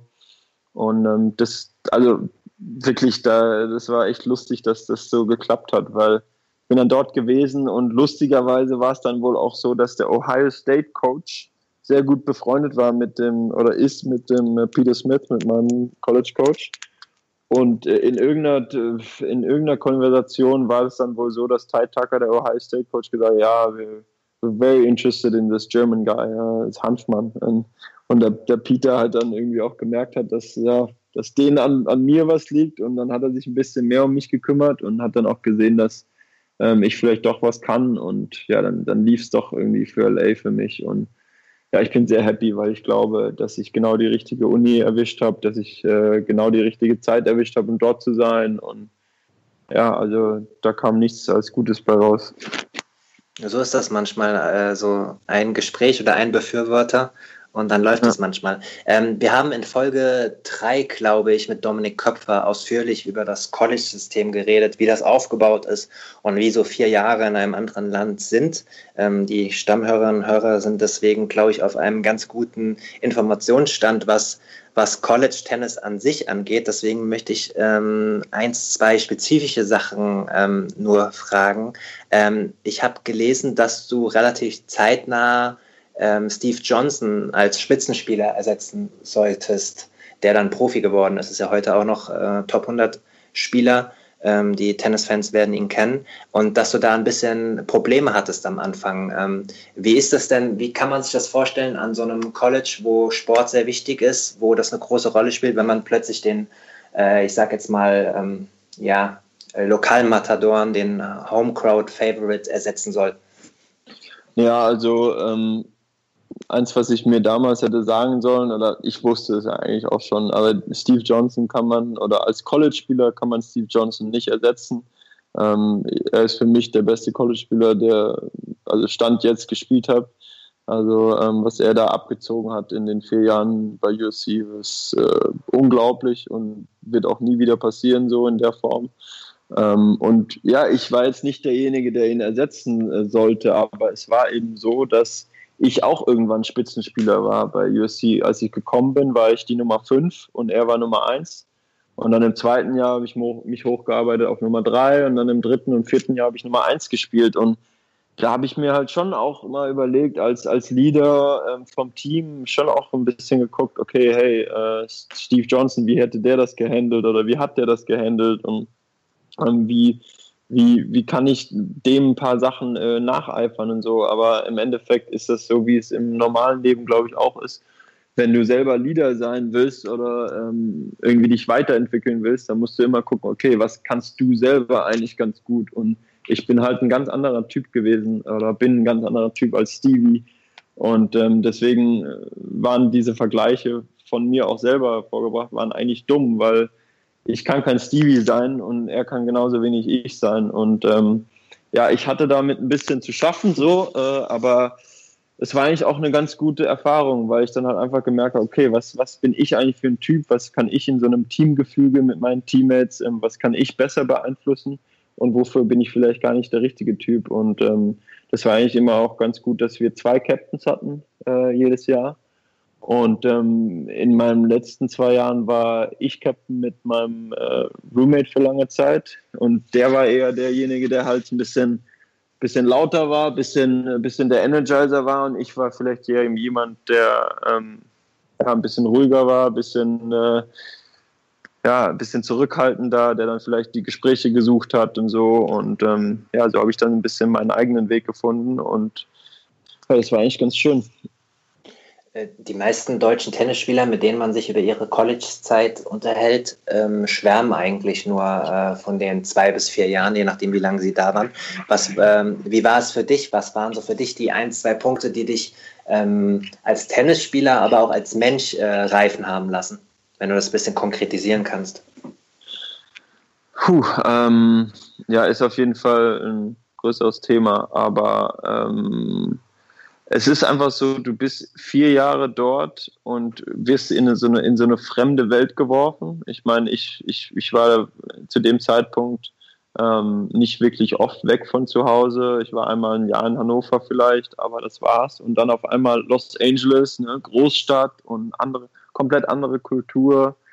Und ähm, die amerikanische Kultur ist sowieso sehr anders als unsere. Und ähm, dann nimmst du echt so viele Eindrücke mit und, und, und die, die, die habe ich ähm, relativ schwer verdaut am Anfang. Also es war ein richtig schwerer Anfang für mich. Die ersten paar Monate waren, waren ziemlich stressig, würde ich sagen, weil ich einfach mit viel beschäftigt war und irgendwie auch so gut spielen wollte, wie es ging, aber trotzdem irgendwie das College-Leben mitnehmen. Und, aber das ist dann alles irgendwie positiver Stress, weil ja, diese Erfahrung hätte ich halt zu Hause nicht gemacht. Und dann, dann sind diese, diese vier Jahre sind dann so ein so ein Prozess irgendwie, wie du, wie man immer besser damit zurechtfindet. Und ähm, ich habe einfach extrem viele Tennismatches gespielt, die, die für mich als Tennisspieler so wichtig sind, weil du einfach dann auch merkst, okay, du hast halt in ganz, ganz vielen äh, verschiedenen Bedingungen Tennis gespielt. Ich habe, äh, ich weiß noch, bei Auswärtsreisen teilweise haben wir am einen Tag äh, bei, weiß nicht, wie hoch Salt Lake City ist, aber ein paar tausend Meter hoch,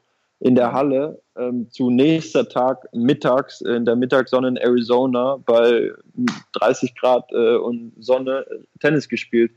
Und das sind so Sachen, die sind einfach sau, sau schwer. Und da habe ich echt viel mitgenommen, weil ja, die, du bist halt einfach auch im, im, im Tennis geht es viel darum, auch Lösungen zu finden. Und ähm, du bist vor sehr, sehr viele Probleme gestellt äh, im, im, College beim Tennis. Und ja, das hat, da hat mir viel geholfen. Ja.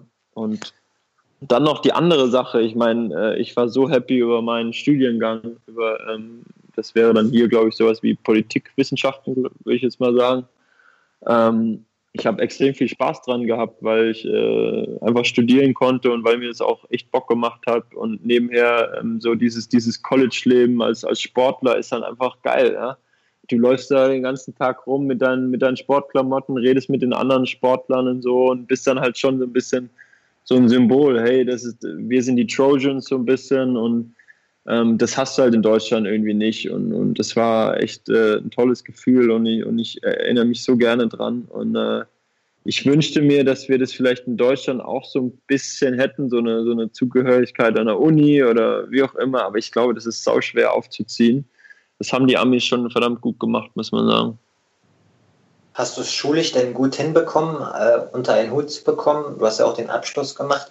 Und ist die Richtung auch was, wo du dich später sehen würdest, beruflich äh, etwas mit Politik oder die Analyse von Politik oder vielleicht PR oder irgendwas mit Politik zu tun zu haben? Weiß ich nicht. Ähm, ich habe das, glaube ich, genommen. Also erstmal, ähm, ich habe das mal besser, mal schlechter gemacht. Ich hatte manche Semester, wo ich echt gestruggelt habe. Ähm, es sind meistens die Frühjahrssemester, wo dann auch die Saison ist. Ähm, ja. Ist ja immer so im, im College, äh, du hast halt so August bis Dezember, wo ein paar Turniere sind und ein paar, paar ähm, ja, also ein paar Teamwettkämpfe, aber nicht wirklich viel. Und da ist eigentlich eine ganz gute Zeit, um, um so die schwereren Fächer zu machen, weil man dann normalerweise mehr Zeit hat. Und dann im Frühjahr ist halt wirklich jedes Wochenende ist äh, entweder Roadtrip oder halt äh, Heimspiele und da ist ein bisschen mehr. Da versucht man dann immer so ein bisschen seinen, seinen Studienplan ein bisschen leichter zu gestalten, ähm, damit man da auch hinterherkommt. Und ja, da hatte ich schon äh, ab und zu mal, ähm, in Amerika nennt man das schöne All-Nighter, äh, habe ich jetzt nicht so viele gebraucht, aber da waren schon ein paar Mal so Aufsätze fällig am nächsten Tag, wo ich echt die Nacht noch in der Bibliothek verbracht habe und äh, nochmal schreiben musste und so. Und äh, ja, das war ein bisschen nervig, aber irgendwie auch cool, weil ja, es gab es dann halt danach jetzt nicht mehr. Und für meine Zukunft, ähm, das weiß ich nicht. Also ich bin jetzt nicht, nicht wirklich so, so, so politikaffin, dass ich sagen will, ich will in die Politik oder sowas, aber für mich war das einfach so eine Sache, die mir Spaß gemacht hat, weil ich ähm, zu dem Zeitpunkt immer besser verstanden habe, wie, wie die Welt so ein bisschen funktioniert, warum gewisse Entscheidungen getroffen werden. Ähm, ja, und, und das hatte ich halt vorher nicht. Und ich fand es extrem interessant. Ähm, weil ich hatte da echt einen tollen Professor, der mir da richtig die Augen geöffnet, nicht die Augen geöffnet, aber so ein bisschen gezeigt hat, hey, so die Fächer ähm, sind ganz gut, der Professor ist ganz gut, der hat mich dann auf einen ganz guten äh, Weg gebracht, um echt äh, coole Fächer zu haben, weil das Schlimmste war, fertig vom Training oder vom Roadtrip oder so zu, in, in, in die Uni zu kommen und zu sagen, oh scheiße, ich habe jetzt die Vorlesung so ungefähr, sondern äh, es war dann echt ganz gut, dass ich dann auch Fächer hatte, die wo ich äh, Lust drauf hatte und so. Und das war viel so mit Außenpolitik, mit äh, Wirtschaftspolitik und sowas. Also da habe ich einiges mitgenommen und das interessiert mich auch bis heute noch, ob es dann soweit ist, dass ich dann irgendwann sage, hey, ich will da auch was mit, mitmachen. Weiß ich nicht. Ähm, ich wollte halt einfach was studieren, was mir Spaß macht und äh, ja, das tat's falls du doch nochmal in die Politikrichtung gehen willst, äh, Philipp Kohlschreiber äh, hat, mal in einem Bild, Bildinterview gesagt, deswegen weiß ich nicht, wie ernst man das nehmen darf, äh, gesagt, dass er in die Politik gehen will. Ähm, kannst du dich ja mal an der Base mit ihm austauschen. Und ja, das machen wir oft genug. Ja, lustigerweise. Also Philipp, wenn er hier ist, dann äh, vor allem auch mit meinem Coach Lukas Wolf. Ähm, ja, da kommen die eine oder anderen äh, Diskussionen zustande. Ja. Gut, dann hast du ja zumindest genug Input in die Richtung. Ähm, du hast ja sehr anschaulich gerade berichtet, wie unterschiedlich die ähm, Voraussetzungen sind äh, bei Matches am College. Bedeutet das zeitgleich, dass man als ähm, College-erfahrener Spieler weniger jammert, wenn man äh, in den ersten Jahren auf den Future- und Challenger-Touren auf zum Teil sehr komischen Platzverhältnissen spielen muss? Äh, naja, das eine führt nicht zwingend zum anderen, aber es hilft auf jeden Fall. Ja. Ähm, da bin ich bei dir. Also ich glaube, dass es da schon einige Spieler gibt, die vielleicht sagen, ja, was ist das für eine Kacke hier jetzt? Aber ähm, andere wissen, okay, hey, ich habe College gespielt äh, da und da und, und, und, und ich schieß mich tot, wo, wo irgendwelche Leute am Zaun standen und mich auf Deutsch beleidigt haben. Ähm, deswegen, ja, also ich glaube, ich war nie jemand, der sich so richtig viel beschwert hat über solche Sachen. Aber es passiert mir natürlich auch ab und zu. Aber ich denke mal, die College-Zeit, die härtet auf jeden Fall ab in die, in die Richtung. Ich habe in der Vorbereitung gelesen, dass du bei einem Future-Finale äh, 2016 in Österreich gegen einen Spieler gespielt hast, der heißt Tsitsipas. Ja. Im, Im Finale, also vor vier Jahren. Ähm, ja. Du hast gewonnen, vier und vier. Ähm, war damals das Talent absehbar? Konntest du mit dem Namen und mit dem Spieler schon was anfangen oder war das für dich nur irgendein junger Spieler, den du jetzt schlagen musst? Also Tsitsipas habe ich so in drei Etappen ein bisschen kennengelernt. Ähm, der hat in, in, im Karlsruhe im, im Future beim Zehner als 15- oder 16-Jähriger schon sich durch die Quali, glaube ich, gespielt ins Viertelfinale. Und da habe ich, da war der noch natürlich klein und dünn und, und man hat aber gesehen, oh, der hat ganz gute Schläge. Und das war lustig, weil ein guter Bekannter von mir, ähm, das ist der Vater von einem Ex-Coach von mir, der hat gesagt, ah, dieser Tsitsipas, das, das ist ein toller Spieler. Hat, weiß, weiß ich noch, wie er das gesagt hat. Und dann Jahre später spiele ich gegen den. Ähm, da war er dann äh, 17 oder 18 oder so, ne? Und ähm, in Kramsach und da kam er gerade, glaube ich, von Wimbledon. Kann das sein? Ja, er kam, glaube ich, von Wimbledon, hat also auf Rasen gespielt und die, direkt die Woche drauf hat er gegen mich dann im Finale so auf, auf Future Sand gespielt. Also das ist auch schon mal eine ganz gute Leistung. Da habe ich schon gemerkt, ähm, das ist ein guter Spieler äh, und ich habe aber so ein bisschen gezweifelt, weil ich die Vorhand nicht so gut fand. Ja, ich habe dann habe die Vorhand äh, ganz gut attackiert und die Rückhand fand ich gut, aber auch nicht so, dass sie mir wehtut. Und dann äh, ein Jahr später spiele ich gegen ihn in Wimbledon bei den Männern ähm, in der zweiten Runde in der Quali, äh, verliere 7-6, 7-6 und denke mir, ja, also der Gameplan war eigentlich wieder so ähnlich wie im Jahr davor, aber mit der Vorhand hat er viel mehr gemacht und viel besser gespielt. Und da hat man dann, da habe ich dann echt schon gemerkt, weil ich habe zu der Zeit auch, äh, denke ich, schon viel besser gespielt und habe auch gut gespielt in dem Match. Und da habe dann schon gesagt, oh, okay, das, der hat sich echt um einiges verbessert. Und ja, im Endeffekt steht er jetzt, keine Ahnung, Top 10, ich stehe 140, also der Zug ist abgefahren, würde ich sagen. Du hast in der Zeit aber auch ähm, mehrere Challenger gewonnen, du hast davor mehrere Future gewonnen. Ähm, es gibt immer viele Geschichten äh, von diesen unteren Turnieren. Ich würde dich jetzt mal ein bisschen zugespitzt fragen, auch aus Zeitgründen. Was war denn das Schlimmste, was du auf einem der unteren Turniere erlebt hast? Das Schlimmste oder das ja, Schönste? Von den, von den, das Schlimmste. Von den Zuständen, von der Organisation, irgendeine besondere Anekdote, wo du sagst, das kann doch eigentlich mit Profitennis nicht wahr sein. Ja, also da, da habe ich eigentlich ein schönes Beispiel, weil das eigentlich ein schlimmes und eigentlich ein sehr schönes ist. Und zwar Panama City ähm, habe ich zweimal gespielt, das Challenger.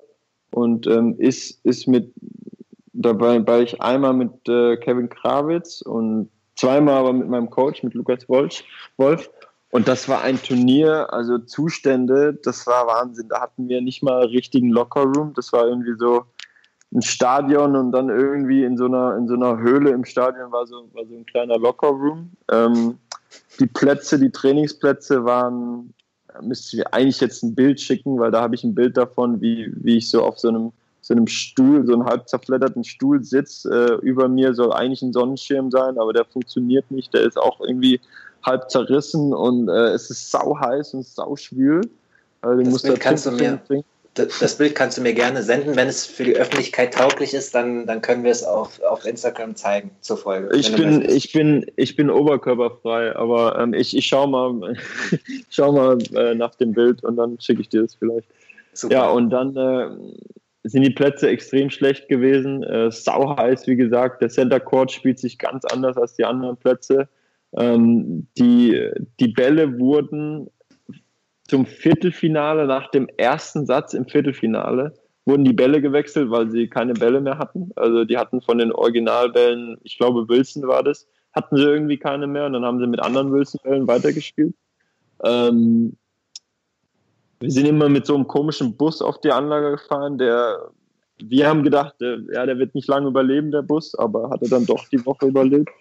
Und ähm, also das Turnier war extrem schlecht organisiert, aber war eins unserer Lieblingsturniere, weil wir uns das nur gut geredet haben. Und wir hatten auch echt eine ganz gute Zeit in Panama in der Altstadt da, weil das ist echt schön dort. Aber das Turnier an sich ist schon, also ein, da muss man hingehen und, und das muss man ein, zwei Mal gespielt haben und dann ist man abgehärtet. Also meine Damen und Herren, liebe Hörerinnen und Hörer, Profi-Tennis nicht immer nur äh, ATP-Niveau und die schönen Seiten. Äh, wo ah ja, stimmt. Eine, eine, eine Sache war noch, und zwar das Mittagessen haben wir, haben wir in so einem, so einem komischen Bungalow gekriegt.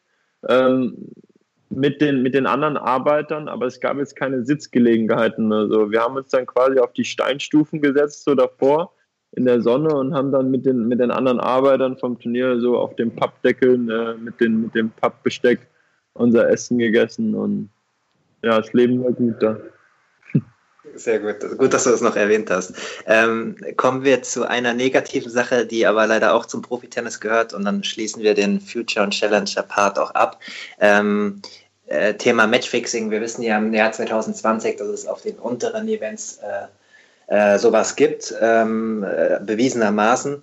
Ähm, hast du sowas äh, am Rande irgendwie mal mitbekommen und findest du, dass, ähm, dass dem Problem genug ähm, Aufmerksamkeit zuteil wird von den äh, Verbandsoberen und generell? Ähm, also ich habe so, so, so direkte Sachen mit Matchfixing habe ich eigentlich nur von anderen so ein bisschen mitbekommen. Aber nur, nur wenn dann jemand mal gesagt hat, ja, der da, der, der ist auch immer mal wieder Matchfixen und so. So, das kriege ich mit. Ähm, selber habe ich eigentlich keine Berührung damit gehabt. Ähm, ich bin mir durchaus bewusst, dass es ein äh, ja, ein sehr großes Thema ist im Tennis, weil Tennis ist halt einfach prädestiniert so ein bisschen dafür. Ich meine, wir, wir haben so, so dieses Live-Score-System und äh, teilweise Live-Video. Wir haben Turniere äh, in Timbuktu, wo halt echt viele Sachen passieren können. Ne? Wenn du so ein Future in Bahrain oder ein Future in, in Oman oder irgendwas, äh, aber selbst in Deutschland kann ich mir vorstellen, dass es da Sachen gibt. Ähm, es ist in vielen Fällen eventuell leicht verdientes Geld, denke ich mal. Deswegen schwindet es halt auch statt. Und ähm, weil du halt einfach auf der Future Tour so scheiße bezahlt bist als Tennisspieler, kann ich mir vorstellen, dass der ein oder andere ältere Tennisspieler da mal äh, sagen wird, ja, hey, ich habe jetzt mein Leben lang Tennis gespielt und nichts ist bei rumgekommen. Jetzt kommt da jemand, gibt mir 10.000 Euro für, keine Ahnung, für ein Spiel, das ich mal verlieren soll oder so und so viele Doppelfehler oder was auch immer, ich weiß nicht genau, ähm, ja, dann kann ich es fast schon verstehen, dass er dann sagt, hey, ja, dann mache ich das halt. Und ähm, das Problem ist halt, dass wir äh, im Tennis fast schon über diese Wetten und dieses Datensammeln von, von äh, Sportradar und, und IBM, dieses ganze Zeugs, ja, wir leben halt von dem Geld, ne, von diesen Sponsorengeld. Ich meine, Bet at Home Open oder Interwetten. Ich meine, du siehst auf dem Plan von den Turnieren, siehst du ja überall mindestens einen Wettanbieter. Und dann sind wir die, die, die Deppen, die dann äh, erwischt werden wegen Matchfixing, obwohl die Verbände und die Turniere genau das Geld einstecken davon. Ne? Weil das halt auch einfach eine, eine treibende Kraft ist im Tennis. Es ist halt dieses Wetten auf unsere blöden Matches. Und ähm, ja, ich weiß gar nicht, was ich davon halten soll, weil es ist so, ich denke mir dann immer so, ohne dieses Geld weniger Turniere. Mit dem Geld äh, genau die Turniere, aber halt viel Matchfixing und ähm, Probleme. Und dann frage ich mich, okay, wie kann man das denn, wie kann man das denn umdrehen? Wie kann man dann, wird Wetten auf Sport irgendwann mal als, als gut angesehen oder als, als moralisch okay? Weil ich glaube, jetzt ist es so ein bisschen moralisch nicht verwerflich, aber halt jetzt nicht unbedingt das, das Tollste, was man tun kann. Dass ich selber nicht auf Matches wetten darf, absolut verständlich und mache ich auch nicht, ist ja auch Schwachsinn. Aber ich weiß nicht, ob wir, ob wir damit irgendwie anders umgehen müssen, weil mich nervt äh, ständig auf den Planen oder auf den Sponsorenlisten zu sehen, diese Wettanbieter. Und wir sehen aber nicht wirklich das Geld davon. Ne? Es sind ja immer dann nur die Verbände und die Turniere und so. Klar, die müssen natürlich auch über ihre Runden kommen, aber wir sind dann diejenigen, die das dann aushalten müssen, wenn ich dann mal, ja, jetzt letzte Woche wieder. Letzte Woche habe ich ein, ein Match verloren und, und einen Satz verloren im, im finalen Match dann gegen Rosenkranz und ja, da ist dann bei mir auf Social Media wieder ähm, richtig was los, weil halt dann äh, richtig viele Leute mir dann einfach schreiben, äh, du Depp, du kann hier gar nicht die ganzen Ausdrücke sagen. Ähm, das kriegen wir dann halt auf den sozialen Medien ab. Und, ähm, und ich, ich schaue mir das an und, und da, da habe ich gar keine Emotionen mehr. Da bin ich schon abgestumpft für sowas. Das, das ist schon seit Jahren so, dass, dass, dass wir einfach auf sozialen Medien beschimpft werden. Und ähm, ja, ich weiß nicht, das ist irgendwie, irgendwie stimmt es nicht ganz. Vielleicht, das muss man irgendwie verändern. Oder die sozialen Medien müssen da irgendwelche Filter einbringen, was weiß ich. Also schwieriges Thema, schon, aber ja. Voll, du hast schon sehr, sehr, sehr viel angesprochen. Äh, um das nochmal ganz kurz ein bisschen einzuordnen, gerade den letzten Punkt, den du genannt hast, ich weiß nicht, ob du es mitbekommen hast, vor zehn Tagen hat äh, Jan-Lennart Struff mal so eine private Nachricht öffentlich in seiner Story geteilt ähm, wo ja, habe ich gesehen, wo er, er von genau, Rosenkranz genau, genau, wo er beleidigt worden ist, seine, sein neugeborenes Kind, seine Familie und so weiter. Diese Nachrichten äh, sind Alltag. Also er hat dann auch gesagt, er bekommt sowas nach jedem verlorenen Spiel. Ja, so, und, das, und das, das, da, da hört es noch nicht mal auf. Und zwar hört es auf bei, bei, bei Leuten, die da nahe stehen. Meine Freundin hat äh, Messages bekommen und meine Schwester das sind die zwei Leute, die halt auch auf den sozialen Kanälen manchmal mit mir halt in Verbindung gebracht werden. Wow, und dann sind diese Leute halt anscheinend auch smart genug, um zu wissen, hey, das ist deren Schwester oder das ist äh, von dem seine Freundin. Und dann werden die auch beleidigt, ja. Krass, okay, das, das eine ist ja schon ein No-Go, das andere geht ja noch weniger. Dann äh, noch zur Einordnung, du hast gesagt, klar, du könntest dir vorstellen, dass dann vielleicht auch ältere Spieler, die ihr Leben lang äh, Gas gegeben haben, dann irgendwann der Versuchung verfallen, äh, die andere Seite äh, ist natürlich auch ne, ein, ein, junger Spieler, der nicht in der ersten Reihe ist und nicht die Top-Sponsoren schon mit 15, 16 hat und der aber seinen Trainer und sein Physio bezahlen muss äh, und ein bisschen naiv ist und dann von diesen Matchfixing-Ringen angesprochen wird. Und das Problem ist ja, wenn du einmal in diesem Teufelskreis drin bist, dass dann die ja. Leute dich kontrollieren, sagen, ja, wir gehen sonst an die Öffentlichkeit. Das äh, passiert nämlich ganz, ganz oft. Und die zweite Sache, die ich noch erwähnen wollte, auch weil du es angesprochen hast, Thema Sportradar und dass die ja alle damit drin hängen.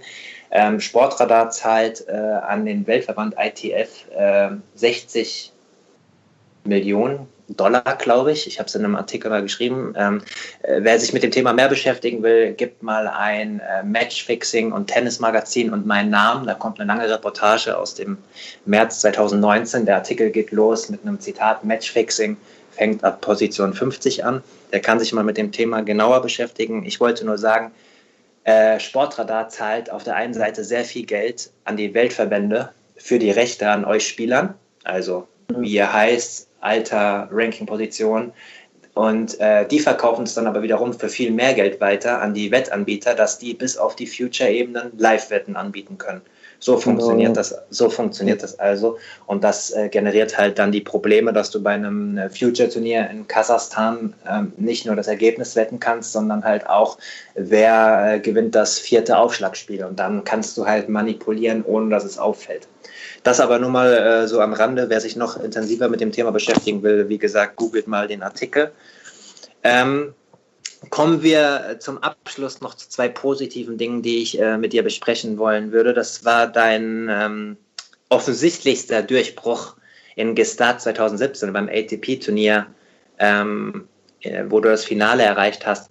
Ich wollte dich nach deinen Emotionen und nach deinen Erinnerungen aus dieser Turnierwoche äh, fragen, was hängen geblieben ist und dann speziell auch nochmal im Finale gegen ähm, ja, einen charismatischen Spieler wie Fabio Fonini. Ähm, ja, das war eine unglaublich positive Woche. Also richtig, richtig schön. Und dann auch noch in Start. Start ist äh, so malerisch schön auch. Ähm, dieses Turnier in der, in der Fußgängerzone quasi fast schon von diesem, von diesem kleinen Ort.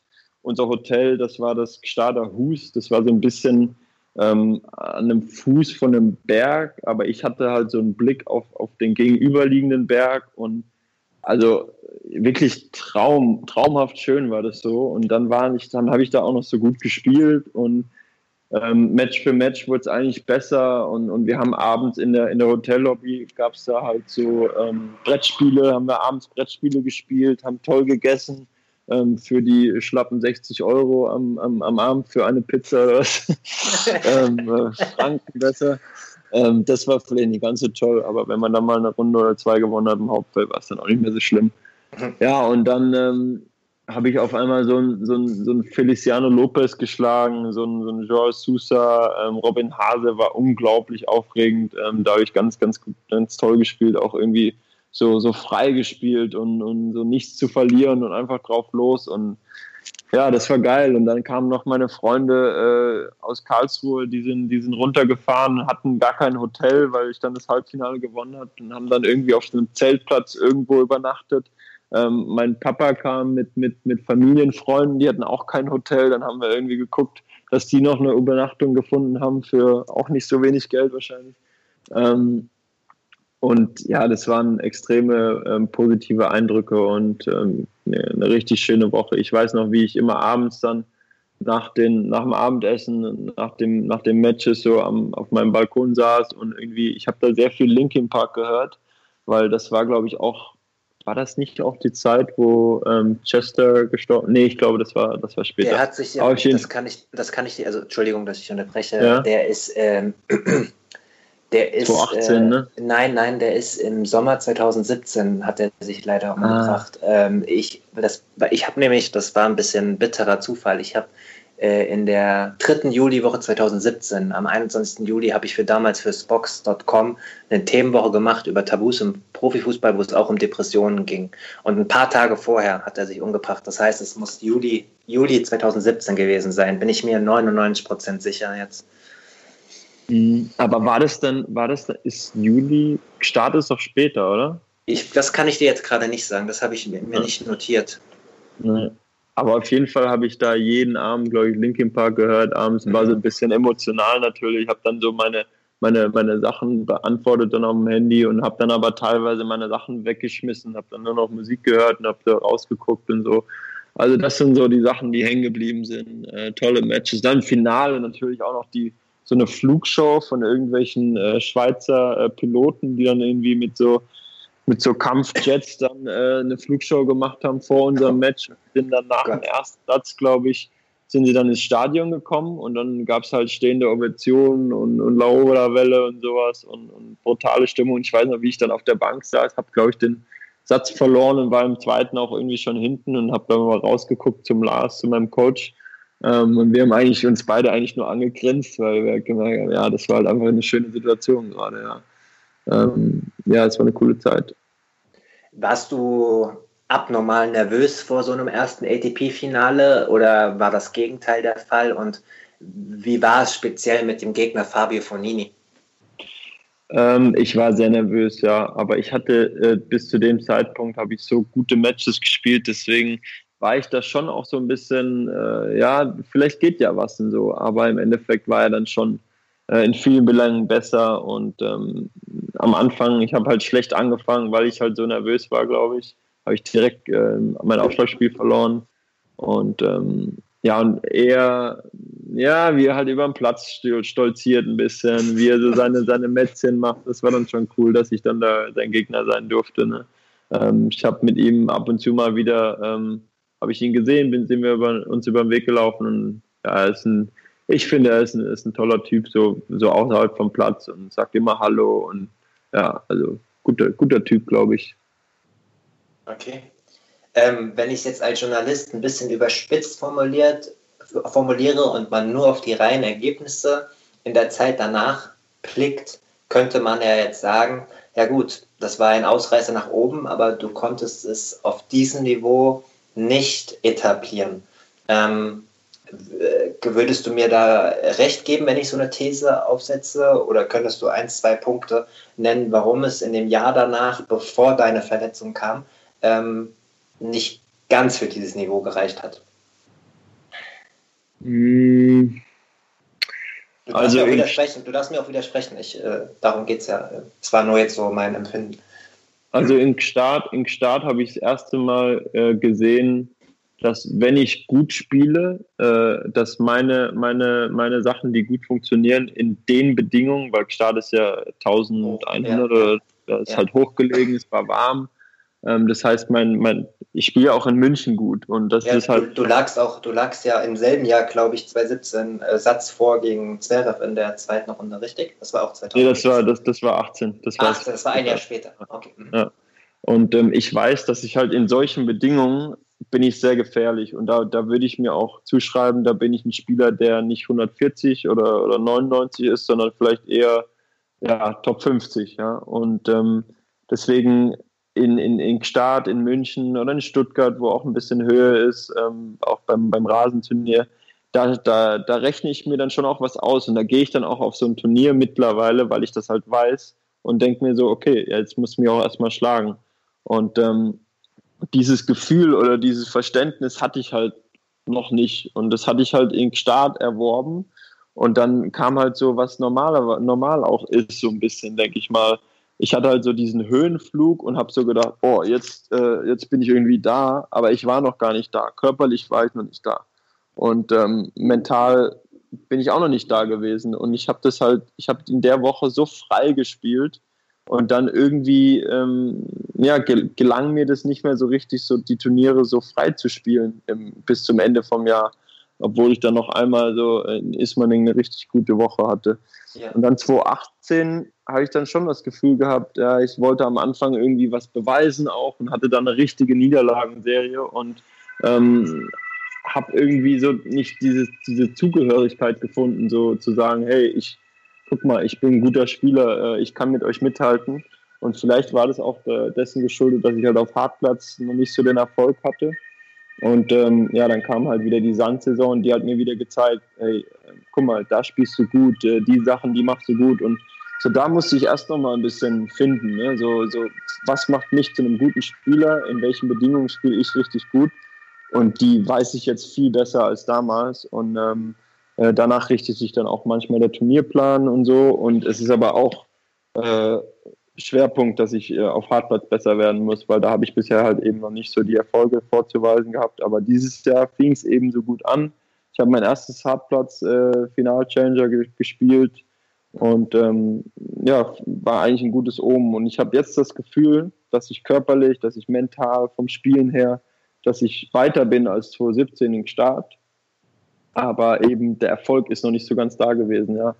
Und ähm, ich denke aber, dass ich da auf einem richtig guten Weg bin. Und äh, ich glaube halt, dass es für mich immer so ein bisschen Zeit gebraucht hat, ähm, so zu verstehen, hey, du bist doch eigentlich ein guter Spieler und du kannst die Jungs schlagen.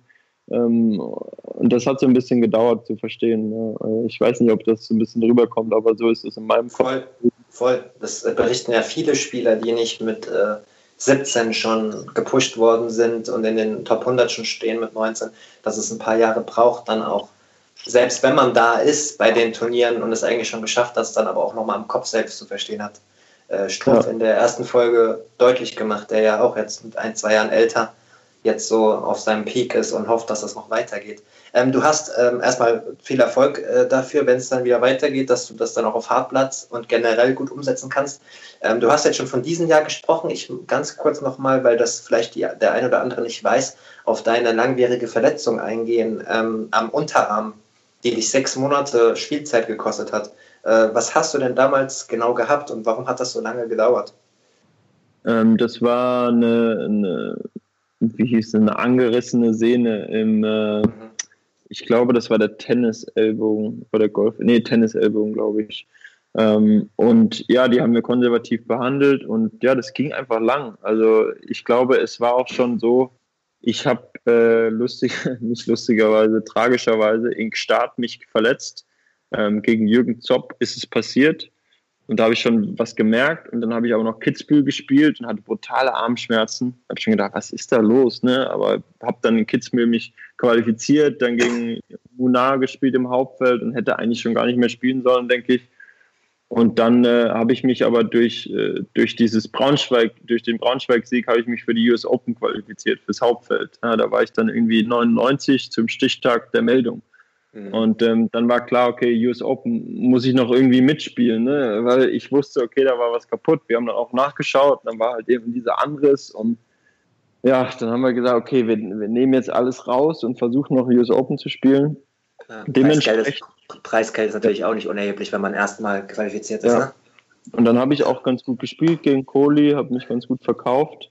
Ähm, und da wäre vielleicht auch mehr drin gewesen, wenn ich auch fit gewesen wäre. Aber war nicht so. Und ich glaube, dass halt deswegen, dadurch, dass ich halt am Anfang noch ein bisschen zu viel drüber gespielt habe, dass die Heilung halt auch ein bisschen so lange gedauert hat. Ähm, und dann waren das echt einige Monate, aber in den Monaten, finde ich, habe ich ähm, so ein bisschen die Vorhand versucht umzustellen. Ich habe äh, meinen Schläger umgestellt auf einen weicheren Rahmen, eine weichere Seite gespielt, ähm, am Anfang mit Dämpfer gespielt und so. Also ich habe ein paar Sachen umgestellt, um die um es armschonender zu machen, äh, zu gestalten, habe viel mehr Fitness gemacht und im Endeffekt äh, bin ich der Meinung, dass diese Verletzung gekommen wäre und ähm, sie ist in dem Zeitpunkt gekommen und hat mir das gezeigt, hey, du musst auch ein bisschen mehr aufpassen, dein Körper. Ähm, die Lektion war, dass ich halt jetzt einfach viel öfters in Physio mitnehme und ähm, also für mich viele positive Sachen, die ich mitgenommen habe und ähm, ich denke, dass ich äh, auch viel besser jetzt dadurch geworden bin, dass ich auch diese Phase hatte, die mir gezeigt hat, hey, pass mal auf auf dich so, ne? Ähm, letztes Jahr hattest du, ja, man kann fast schon sagen, die Ehre, nachdem du dich durch die Qualifikation gekämpft hast, in der ersten Runde gegen einen nicht ganz so schlechten Spieler bei den French Open antreten zu dürfen. Da kommen wir zum Abschluss jetzt nochmal drauf. Äh, du hast in Social Media, in Instagram gepostet, äh, einen suffisanten Satz nach dem Spiel, ein Foto von euch beiden. Rafael, Rafael Nadal ist natürlich die Rede von ihm. Ähm, er hat gesagt, dass ich sein äh, äh, schwerster Gegner bisher war oder so. Genauer Worte kriegst nicht hin. Das war natürlich die erste Runde. Ähm, aber mal Spaß beiseite. Äh, du hast dich damals ja auch äh, richtig gut verkauft. Ähm, Center Court, Paris, Nadal, das sind schon Voraussetzungen, die, die sind einprägsam, nehme ich an. Ja, vor allem, weil das das Grand Slam war, das ich halt als kleines Kind am meisten mitverfolgt habe. Ich meine, ähm, Eurosport überträgt French Open schon seit was weiß ich wie vielen Jahren. Ähm, Wimbledon war halt immer so entweder Premiere damals oder Sky jetzt. Und das haben wir halt nicht immer gehabt. Und ähm, ja, ich habe halt immer, als French Open Zeit war, bin ich halt heimgekommen von der Schule und habe French Open geguckt. Und ja, dann da, da, ja genau, und dann da zu, zu stehen und dann irgendwie in eine Chatrier reinzugehen oder am Abend davor oder nicht am Abend, aber am Tag davor ähm, die, die Liste für diejenigen zusammenzustellen, die dann in meiner, in meiner Box sitzen werden und ähm, wie dann der Ablauf sein wird, gegen Rafa zu spielen. Und ja, das war ein bisschen surreal. Ähm, also das Match an sich, da war ich eigentlich ein bisschen unzufrieden mit, weil ich mir ein paar Sachen besser erhofft habe, weil ich äh, echt in der Quali richtig gut gespielt habe und mir so gedacht habe, hey, ich könnte ja wirklich mal ihn ärgern und so, aber der ist nicht umsonst Rafa Nadal. Und ähm, ja, das, auf so einem Platz zu spielen, ich meine, der ist so groß, der Platz. Ähm, lass den mal auf Platz 19 spielen, dann sieht das ganz anders aus. nee, ähm, ist, das, ist das wirklich so? Also es gibt, es, gibt viel, es gibt einige Leute, die das schon gesagt haben, wegen den Auslaufwegen auch, ähm, wie, er, wie er halt marschiert und äh, körperlich ja. und äh, Beinarbeit. Äh, es gibt viele, die sagen, dass auf so kleinen Außenplätzen das Ganze ganz anders aussehen würde, aber das sagt man halt mal so. Aber wenn das jetzt ein Profispieler wie du sagst, vielleicht kannst du das nochmal genauer erklären, was du damit meinst. Also dadurch, dass der Platz so groß ist, gibt er sich halt viel mehr Möglichkeiten, seine Schläge zurückzubringen. Ich meine, er retourniert meinen Kickaufschlag ähm, am Zaun und, und, und, und, ich bin da immer in Bedrängnis und so. Aber ich glaube auch, dass wenn ich auf einem Nebenplatz gegen ihn spielen würde, er würde auch seine, seine Wege finden und wird mich auch panieren. Da bin ich mir relativ sicher. Aber es macht, es ist schwieriger, würde ich mal sagen. Also Rafa zu schlagen in Paris ist sowieso fast unmöglich. Ihn auf Chatrier zu schlagen ist unmöglich. Ihn auf Platz 19 zu schlagen ist nur noch sehr, sehr, sehr schwer. Ähm, und so würde ich es mal ein bisschen betiteln, weil er einfach ja, er, er weiß das halt auch viel besser. Ich spiele auf solchen Plätzen nicht so oft. Ja. Ein Struff äh, glaube ich auch, dass der am Anfang damit zu kämpfen hatte. Mittlerweile spielt er auf den Plätzen äh, regelmäßiger, ja. Die sind einfach schwierig zu spielen. Und ähm, ja, dann auch mit den Zuschauern drumherum und so. Und du musst dich erst dran gewöhnen. Aber die Jungs, äh, Rafa, Roger, Nole, die haben halt da drauf schon 50.000 Mal gespielt. Ja. Ähm, das ist halt einfach ein anderes Gefühl. Und ähm, Deswegen sind die halt auch extrem schwer zu schlagen in den Grand Slams. Und dann ist es auch nicht mal so, dass es Best of Three ist, sondern Best of Five. Also ja, das macht es nicht leichter. Das stimmt. Ähm, du sprichst Best of Three, Best of Five äh, an. Ganz kurz zum Abschluss, weil wir es vorhin angekündigt haben, Thema Regeln. Du hast einen Tweet abgesetzt äh, zu dem äh, Showturnier in Nizza an der Moratoglu Akademie, wo du wohl ein bisschen reingesappt hast im Internet und dir das angeguckt hast und hast gesagt, dass du die Regeln gut äh, fandest, da wird in kürzeren Sätzen gespielt, äh, beziehungsweise es wird auf Zeit gespielt in, in zehn Minuten und dann kann auch mal äh, mitten im Ballwechsel, wenn es äh, 6-6 steht oder so, der, ähm, der Punkt beendet sein. Also es ist ein komplett anderes Konzept, aber es hat ja so ein bisschen ja, gut getan. Und ähm, ich weiß äh, als ein Journalist, der viel in den sozialen Medien ist, dass gerade die Fans das sehr, sehr kontrovers diskutieren, wie mit allem Neuen. Ähm, Aber komm, weil, sind wir mal ehrlich, auf sozialen Medien wird alles kontrovers diskutiert. Ja, fair, fair enough, fair enough. Aber ich habe auch das Gefühl, dass Tennisfans äh, auch äh, sehr gespalten sind, was neue und alte Regeln angeht. Deswegen, wenn ich dich schon mal da habe, ähm, du hast auch schon mal in alten Interviews gesagt, ähm, äh, was dir generell wichtig ist, wäre beim Tennis, ist vielleicht, dass Zuschauer sich freier bewegen dürften, so wie du das vom College mhm. kennst. Ähm, kürzere Sätze bei manchen Turnieren und die, ja. ähm, dass es kein Advantage gibt, äh, sondern direkt bei, bei Einstadt praktisch der, der Punkt entschieden wird, so wie wir das aus dem Doppel äh, kennen. Ähm, das würde ich aber zurücknehmen. Also ich weiß nicht, ob ich das tatsächlich auch mal gesagt habe. Das würde ich zurücknehmen. Allerdings, ich okay, würde da mal ange, an, ange, angedeutet. Entschuldigung, falls ich es zu sehr gesagt habe. Ja, nee, ist ja nicht schlimm. Aber ja. Also ähm, was davon ist, was davon ist, ja. ja, ich wollte eigentlich konkret fragen, was von deinen Vorschlägen oder von dem, was jetzt auch oft in dieser Zeit ausgetestet wird, was von dem ist denn auf ATP-Tour umsetzbar, also realistisch in naher Zukunft? Mhm. Ja, das ist die große Frage. Also erstmal würde ich sagen, die Regeländerungen, die sich durchsetzen sollten, sind die, die es ermöglichen, dass mehr Fans zu unseren Turnieren kommen. Ähm, da, da ist so ein bisschen mein Augenmerk. Mein Augenmerk ist nicht so drauf, was würde ich gerne selber spielen, das ist auch so ein bisschen drauf, aber ich würde eher so denken, okay, wenn ich jetzt so einen, so einen 28-jährigen Kumpel von mir oder so in, in, in, mein, in meiner Situation, der jetzt vielleicht kein Tennis spielt, wie kommt, wie kommt der ins Stadion? Warum kommt der ins Stadion? Und äh, deswegen sage ich ja auch gleich mit den Fans, ich finde, die sollten sich so frei wie möglich bewegen können und machen können, was sie wollen, so ungefähr. Ähm, Wenn es nicht unbedingt im Sichtfeld ist von einem, von einem Aufschläger oder wie auch immer. Ich glaube, du weißt, was ich da meine. Ähm, ja. Und ja, dass das dass halt nicht so ist. Ich meine, ich weiß noch, wie ich in, in Dubai äh, auch wieder irgendwie Co-Schreiber schauen wollte und dann bin ich halt gerade zu einem blöden Zeitpunkt gekommen und dann stand ich halt zehn Minuten außerhalb vom Stadion, weil die noch keinen Changeover hatten. Finde ich scheiße. Ähm, sollte geändert werden. Ich finde, da sollte irgendwie ein bisschen mehr Freiheit für die Zuschauer kommen. Mit dem Scoring an sich, ähm, oh, schwierig. Ich finde die Grand Slams mit Best of Five finde ich sehr gut. Äh, ich glaube, das wird auch weiter funktionieren. Bei den ATP-Turnieren bin ich mir nicht so ganz so sicher. Ähm, da finde ich, könnte ein bisschen mehr Pep reinkommen. Aber ich weiß nicht so genau wie. Also ich weiß nicht, ob man, bevor man äh, das Scoring ändert, ob man dann nicht irgendwelche Regeln mit den Zuschauern an sich äh, verändern könnte. Ja.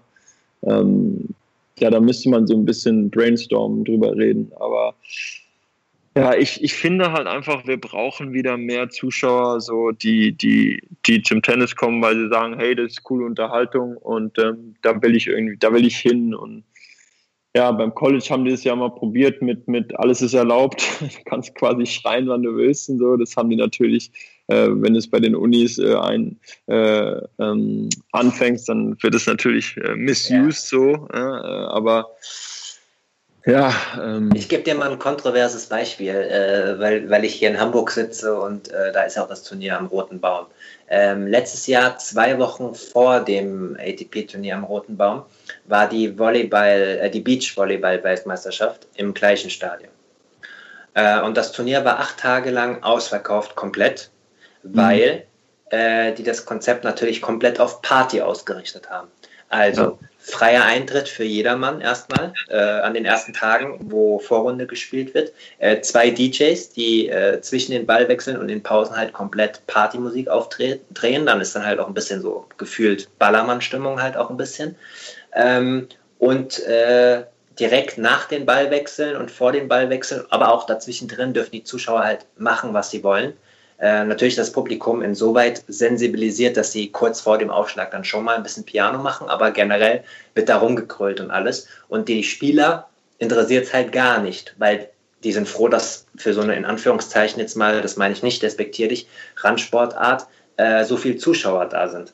Ähm, ja. Aufs Tennis übertragen mit der ganzen Historie. Stell dir mal vor, alles ist erlaubt am Roten Baum vor ein paar Jahren, als es ja noch Masters war und äh, Nadal und Co. aufgeschlagen haben.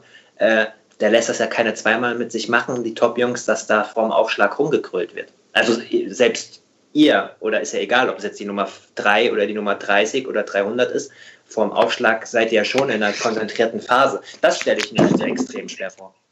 Ja, und ich glaube auch nicht, dass das äh, der Fall sein würde. Dann würde das der Fall sein, vielleicht bei einem US Open, beim Grand Slam oder sowas, äh, wo dann ein Ami spielt und, und ich gegen den spielen, die dann mich anbrüllen.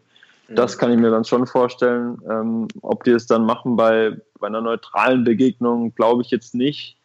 Und ja, das geht auch zu weit, äh, gebe ich dir recht. Und ähm, aber was du gesagt hast mit dem Volleyball-Event, da finde ich, da könnte man anknüpfen. Ich glaube, warst du schon mal beim Challenger in Braunschweig? Ähm, in Braunschweig noch nicht. Ich habe auch erst zwei Challenger an sich erlebt als Reporter. Okay. Ja, ähm, Braunschweig finde ich funktioniert ganz gut, weil es halt auch ein Event ist. Das ist quasi die ganze Woche durchgeplant mit irgendwelchen Events abends. Und deswegen kommen da auch eigentlich immer ganz gute Zuschauer. Also dann ist dann halt so ein Match of the Day um 17.30 Uhr, glaube ich. Und danach ist dann halt Konzert, Konzert, oder DJ oder was auch immer. Und ich glaube, dass mehr Turniere müssten äh, weg vom nur Tennis gehen, zum hin zu ja, nicht Party, aber Event. Was kann ich denn noch bieten? So, weil ja, es ist leider so, dass heutzutage die Menschen so ein bisschen wollen unterhalten werden. Und ähm, naja, und da, da will ich dann halt schon mehr als nur zwei Leute, die sich da irgendwie die Bälle um die Ohren klopfen und nebenher vielleicht so ein bisschen Musik läuft, aber irgendwie auch doch nicht so cool ist. Und ja, ich finde, da, das Rahmenprogramm kann man, man schon verändern. Deswegen funktionieren doch auch die Grand Slams, weil da ist halt einfach viel los, es, es sind viele Matches und es ist meistens noch irgendwo Musik und ja, Dein und Konzept, Tradition natürlich. Ja, mein genau. Konzept. Dein mein Konzept Konzept ist, nee, ich wollte nur gerade sagen, weil, weil du die Grand Slams an, ansprichst, äh, dein Konzept und die Idee, die du jetzt hast, äh, die Australian Open setzen die relativ gut um. Ich war dieses Jahr ja wieder da. Das ist genauso, wie du sagst. Ich meine, es kommen genug Leute bei Grand Slams, weil sie Tennis abfeiern, ja. weil die Tradition ja. groß ist.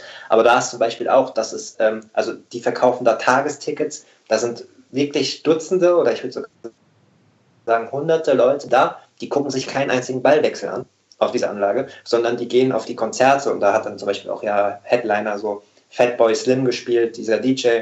Ich glaube, das ist ein DJ, nicht, dass ich mich jetzt um Kopf und Kragen rede. Ähm, weil ich nicht da war. Ich habe tatsächlich Tennis geguckt und gearbeitet. Aber ähm, ähm, ich glaube, dass das Konzept schon einen Anreiz macht, äh, einen Anreiz setzt und die Zuschauerzahl natürlich auch nach oben bringt. Die Frage ist dann, wie viel von diesen, ich nenne sie jetzt mal liebevoll Event-Zuschauern ähm, können wir für den Tennissport begeistern auf lange Sicht.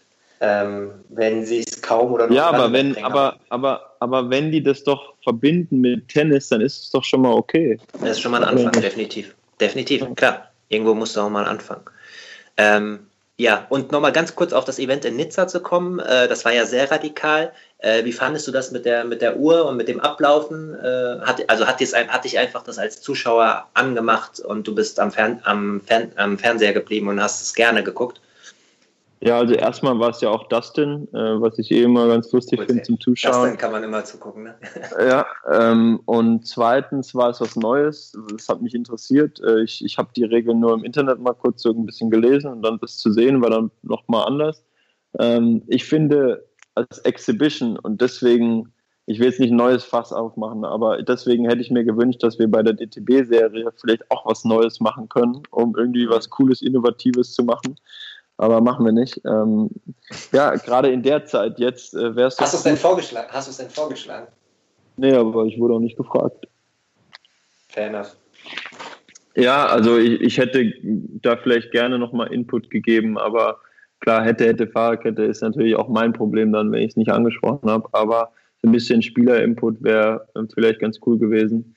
Ähm, aber nochmal auf Nizza zu kommen, ich fand es einfach so was Frisches, ja? so ein Format, auch das, was ich in Hörgrenzhausen gespielt habe, bis vier, No-Ad, das ging bum bum, das ging schnell. Ähm, das, da warst du sofort im ersten Aufschlagspiel, bist du halt äh, ja, du, du weißt halt, du musst sofort liefern. Ja? Du bist sofort ähm, irgendwie unter Zugzwang. Und äh, gerade bei Exhibitions muss das der Fall sein. Äh, bei Exhibitions oder Showturnieren oder irgendwelchen Preis nationalen Preisgeldturnieren vielleicht auch. Äh, mach's schnell, mach's, mach's irgendwie so, dass, dass, dass die Spieler, dass die Zuschauer gleich drin sind, ähm, weil es ist eben nicht so, wir spielen um keine riesen Weltranglistenpunkte, wir spielen nicht um die Millionen äh, Preisgeld beim Grand Slam. Ja, aber ja, Du musst halt irgendwie so ein bisschen ja, spaßiger gestalten, irgendwie, weiß ich nicht. Ähm, ich bin ja auch gerade nur am, am, am, laut denken, so irgendwie. Ja. Ich habe dann auch, ich denke mir dann auch so bei UTS, okay, das mit den Karten ist vielleicht ein bisschen Banane, aber irgendwie auch cool. Die Spitznamen. Äh, ja. Hm? Was, wär, was wäre dein Spitzname? Äh, der Gehörlose, glaube ich. Das wäre. Ja. Der, der, nee, ich habe ich hab auch, hab auch mit Dustin und Tim schon gewitzelt, äh, weil wir auch, äh, Tim Pütz, weil wir auch da mal kurz geschrieben haben. Und dann habe ich gesagt, ja, für mich wäre es dann wahrscheinlich der Hearing Impaired. Dustin, der Artist. Ja. Wobei du, du, hast auch den Spitznamen irgendwie Lala Boy, oder? Wegen dem Film. Vielleicht machen die sowas oder so. Habe ich zumindest gelesen. Welcher Film? Nee. Äh, äh, willst du nicht, äh, nennen dich deine Trainer an der, an der Dings nicht äh, irgendwie Lala Boy Ach so, Lalaboy, ja, okay. Lala Land ja. habe ich gelesen. Ja, Lars, Lars, Lars hat mich so genannt wegen Los Angeles, Lalaboy, ja. Gott sei Dank nicht, dass ich jetzt was komplett aus der Luft gegriffen habe. Äh, wie auch immer. Recherchiert. Einmal. äh, wie auch immer, Yannick, äh, erstmal an dieser Stelle vielen, vielen Dank für den Input. Jetzt zum Schluss auch nochmal, das war ja so eine Art Brainstorming für die Tenniswelt mit den Regeln. Ja. Ähm, schön, dass du beim Podcast mitgemacht hast. Ich entlasse dich nicht ohne eine ganz kleine Rubrik, die wir mit allen Gästen haben. Der Slice ist heiß. Genau so heißt die. Slice ist heiß. Ähm, ich werde dir fünf äh, Thesen sozusagen an den Kopf werfen. Die sind auch durchaus ein bisschen kontrovers, also nicht geschockt sein. Und ich bitte dich, äh, die These entweder der These zuzustimmen oder die These zu, zu verneinen. Und du darfst in beide Richtungen dann auch gerne begründen. Ja. Ähm, These Nummer eins. Ähm, dieses Jahr wird nochmal Profi-Tennis auf Challenger-Niveau gespielt. ja, weil die Hoffnung stirbt zuletzt. Gut. Zweite These. Ähm, ähm, die Corona-Pandemie kostet viele meiner Kollegen die Karriere. Nein. Begründung hast du vorhin ja auch schon geliefert. Ähm, die Verbände und allgemein die Verantwortlichen im Tennis tun genug gegen das Thema Matchfixing? Nein. Magst du das nochmal begründen oder hast du schon vorhin auch? Ähm, ja, weil ich denke, dass sie das äh, mit den, mit den äh, ja, mit Sportradar, mit diesen ganzen Firmen das anders handeln könnten. Ja. Okay. Vorletzte These, äh, jetzt wird es kontrovers. Äh, Yannick Hanfmann hat bisher das Maximum aus seiner Tenniskarriere geholt. Nee, noch lange nicht zu Ende. Gut. Sehr gute Ansage zum Schluss. Und genau daran anknüpfend, ähm, in den nächsten Jahren wird Yannick Hanfmann Einzel im Davis Cup spielen. Aber sowas von. Ist das aber zum Abschluss ist bestimmt auch nochmal ein realistisches Ziel, äh, gerne mal fürs eigene Land auch äh, aufzulaufen, nehme ich an. Ja, ich habe ja schon mal gespielt. Also jetzt, äh, das hast das. Ja, ich weiß, ich habe auch. Nein, das weiß ich auch. Ich meinte, ich habe auch extra gesagt, in der Zukunft noch einmal. Äh, ja, stimmt. Okay, dann habe ich es wieder falsch gehört. Dann hast du recht. Ja, klar. Das, ähm, das wäre ein Traum. Ja. Okay, dann äh, wünsche ich dir dafür und für deine Einzelkarriere natürlich nur das Beste. Äh, sage vielen, vielen Dank äh, für deine ausführliche Zeit. Komm gut äh, durch die Pause noch und dass es dann bald wieder losgeht äh, mit deinen Liebsten. Passt auf euch auf äh, und, und darf ich mir den Spruch verkneifen? Lass dich nicht auf einer Party erwischen. Das war nur ein Spaß. Ja. Das war nur ein, ein dummer Spruch äh, zum Ende. Spaß beiseite. Ähm, danke, Yannick, für deine Zeit und euch, liebe Hörerinnen und Hörer. Ähm, ja, alles Gute, kommt gut durch die Woche. Hoffe, dass euer Alltag ähm, schon wieder einigermaßen normal aussieht für die meisten von euch. Und bis zur nächsten Folge. Bis dahin, liebe Grüße aus Hamburg. Danke, ciao.